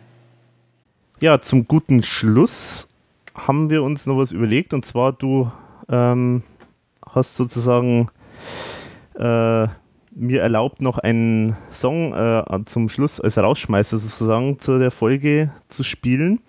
Na klar. Von, gerne. Von Viermannzelt und zwar, also von dem Album, das wir angesprochen haben, hatten, Pforzheim, mhm. und zwar den Hexensong. Äh, ja, vielleicht kannst du nur kurz erklären, was da so der Hintergrund ist, damit man weiß, was, was damit gemeint ist. Ja, also wie gesagt, wir äh, besingen ja auf diesem Album, deswegen auch der Titel Pforzheim, wir singen über Pforzheim und äh, Dinge oder Personen, die auch in Pforzheim vorkommen. Also nicht nur, aber auch. Und ähm, der Hexensong ist ein Song, den wir für die Kränek Hexen geschrieben haben. Ähm, man muss sich das vorstellen, äh, die haben eine Gruppe von Menschen, die auf Faschingsumzügen mitlaufen mit äh, traditionellen Masken und dann wiederum auch eine Musikgruppe, die äh, praktisch Art von Guggenmusik dann macht dann auch, ja. Und unser Gitarrist äh, ist sehr lange Mitglied schon bei denen und irgendwann war man sich einfach sympathisch. Wir haben einen Song dann für diese Kräheneck-Hexen geschrieben und so hat man dann immer mehr dann praktisch auch miteinander gemacht. Inzwischen bin ich selbst auch Mitglied in diesem Verein und äh, ja, und dieser, wie gesagt, dieser Song handelt von den Kräheneck-Hexen. Mhm. Okay. also das heißt so, die, äh, das sind so mit äh, ja, so als Hexe verkleidet oder als ähm, mit irgendwelchen alten Masken und, und sowas, die richtig. dann auch richtig Lärm machen unter Umständen dann. Sowas ist es dann, oder? Richtig, ja. Mhm, okay. Und Schabernack machen. Mhm. Ja. Habe ich immer Angst gehabt vor, vor solchen früher. Weil bei uns gab es da auch so, so äh, welche, die da im Fasching quasi da so mit, mit so Masken durch die Gegend laufen. Und ja, die einen ab und zu mitnehmen dann. Ja, ja, genau. Wenn man nicht brav war. Wo so meine, meine Ambition schon mehr so die musikalische war, so irgendwie mhm. auch. Also ich fand das ganz nett, mal das alles zu sehen, so auch, ja. Und äh, ja, aber letztendlich hat es mir schon die Musik angetan dann auch, ja. Mhm. Mhm. Und ab und zu, also unser Gitarrist spielt auch ein bisschen Posaune noch und äh, gebe dann beide dann mit der Posaune als was zum Besten dann. Mhm.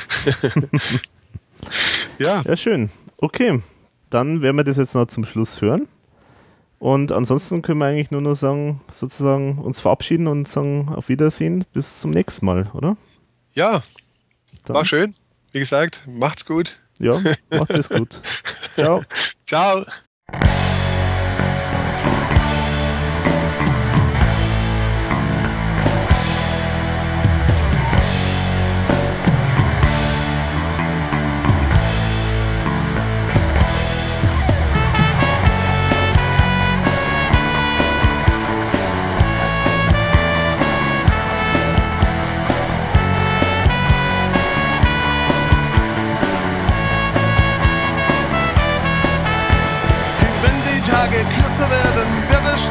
Nacht auf Erden, dann beginnt unsere Zeit.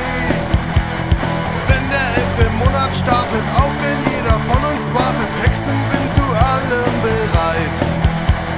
Donnerblitz und Feuerflammen, Hexen halten stets zusammen, bei Musik und Hexen schwören wir den Eid. Tränke würzen, Hexen schürzen, bald sich auf die Opfer stürzen, endlich ist es wieder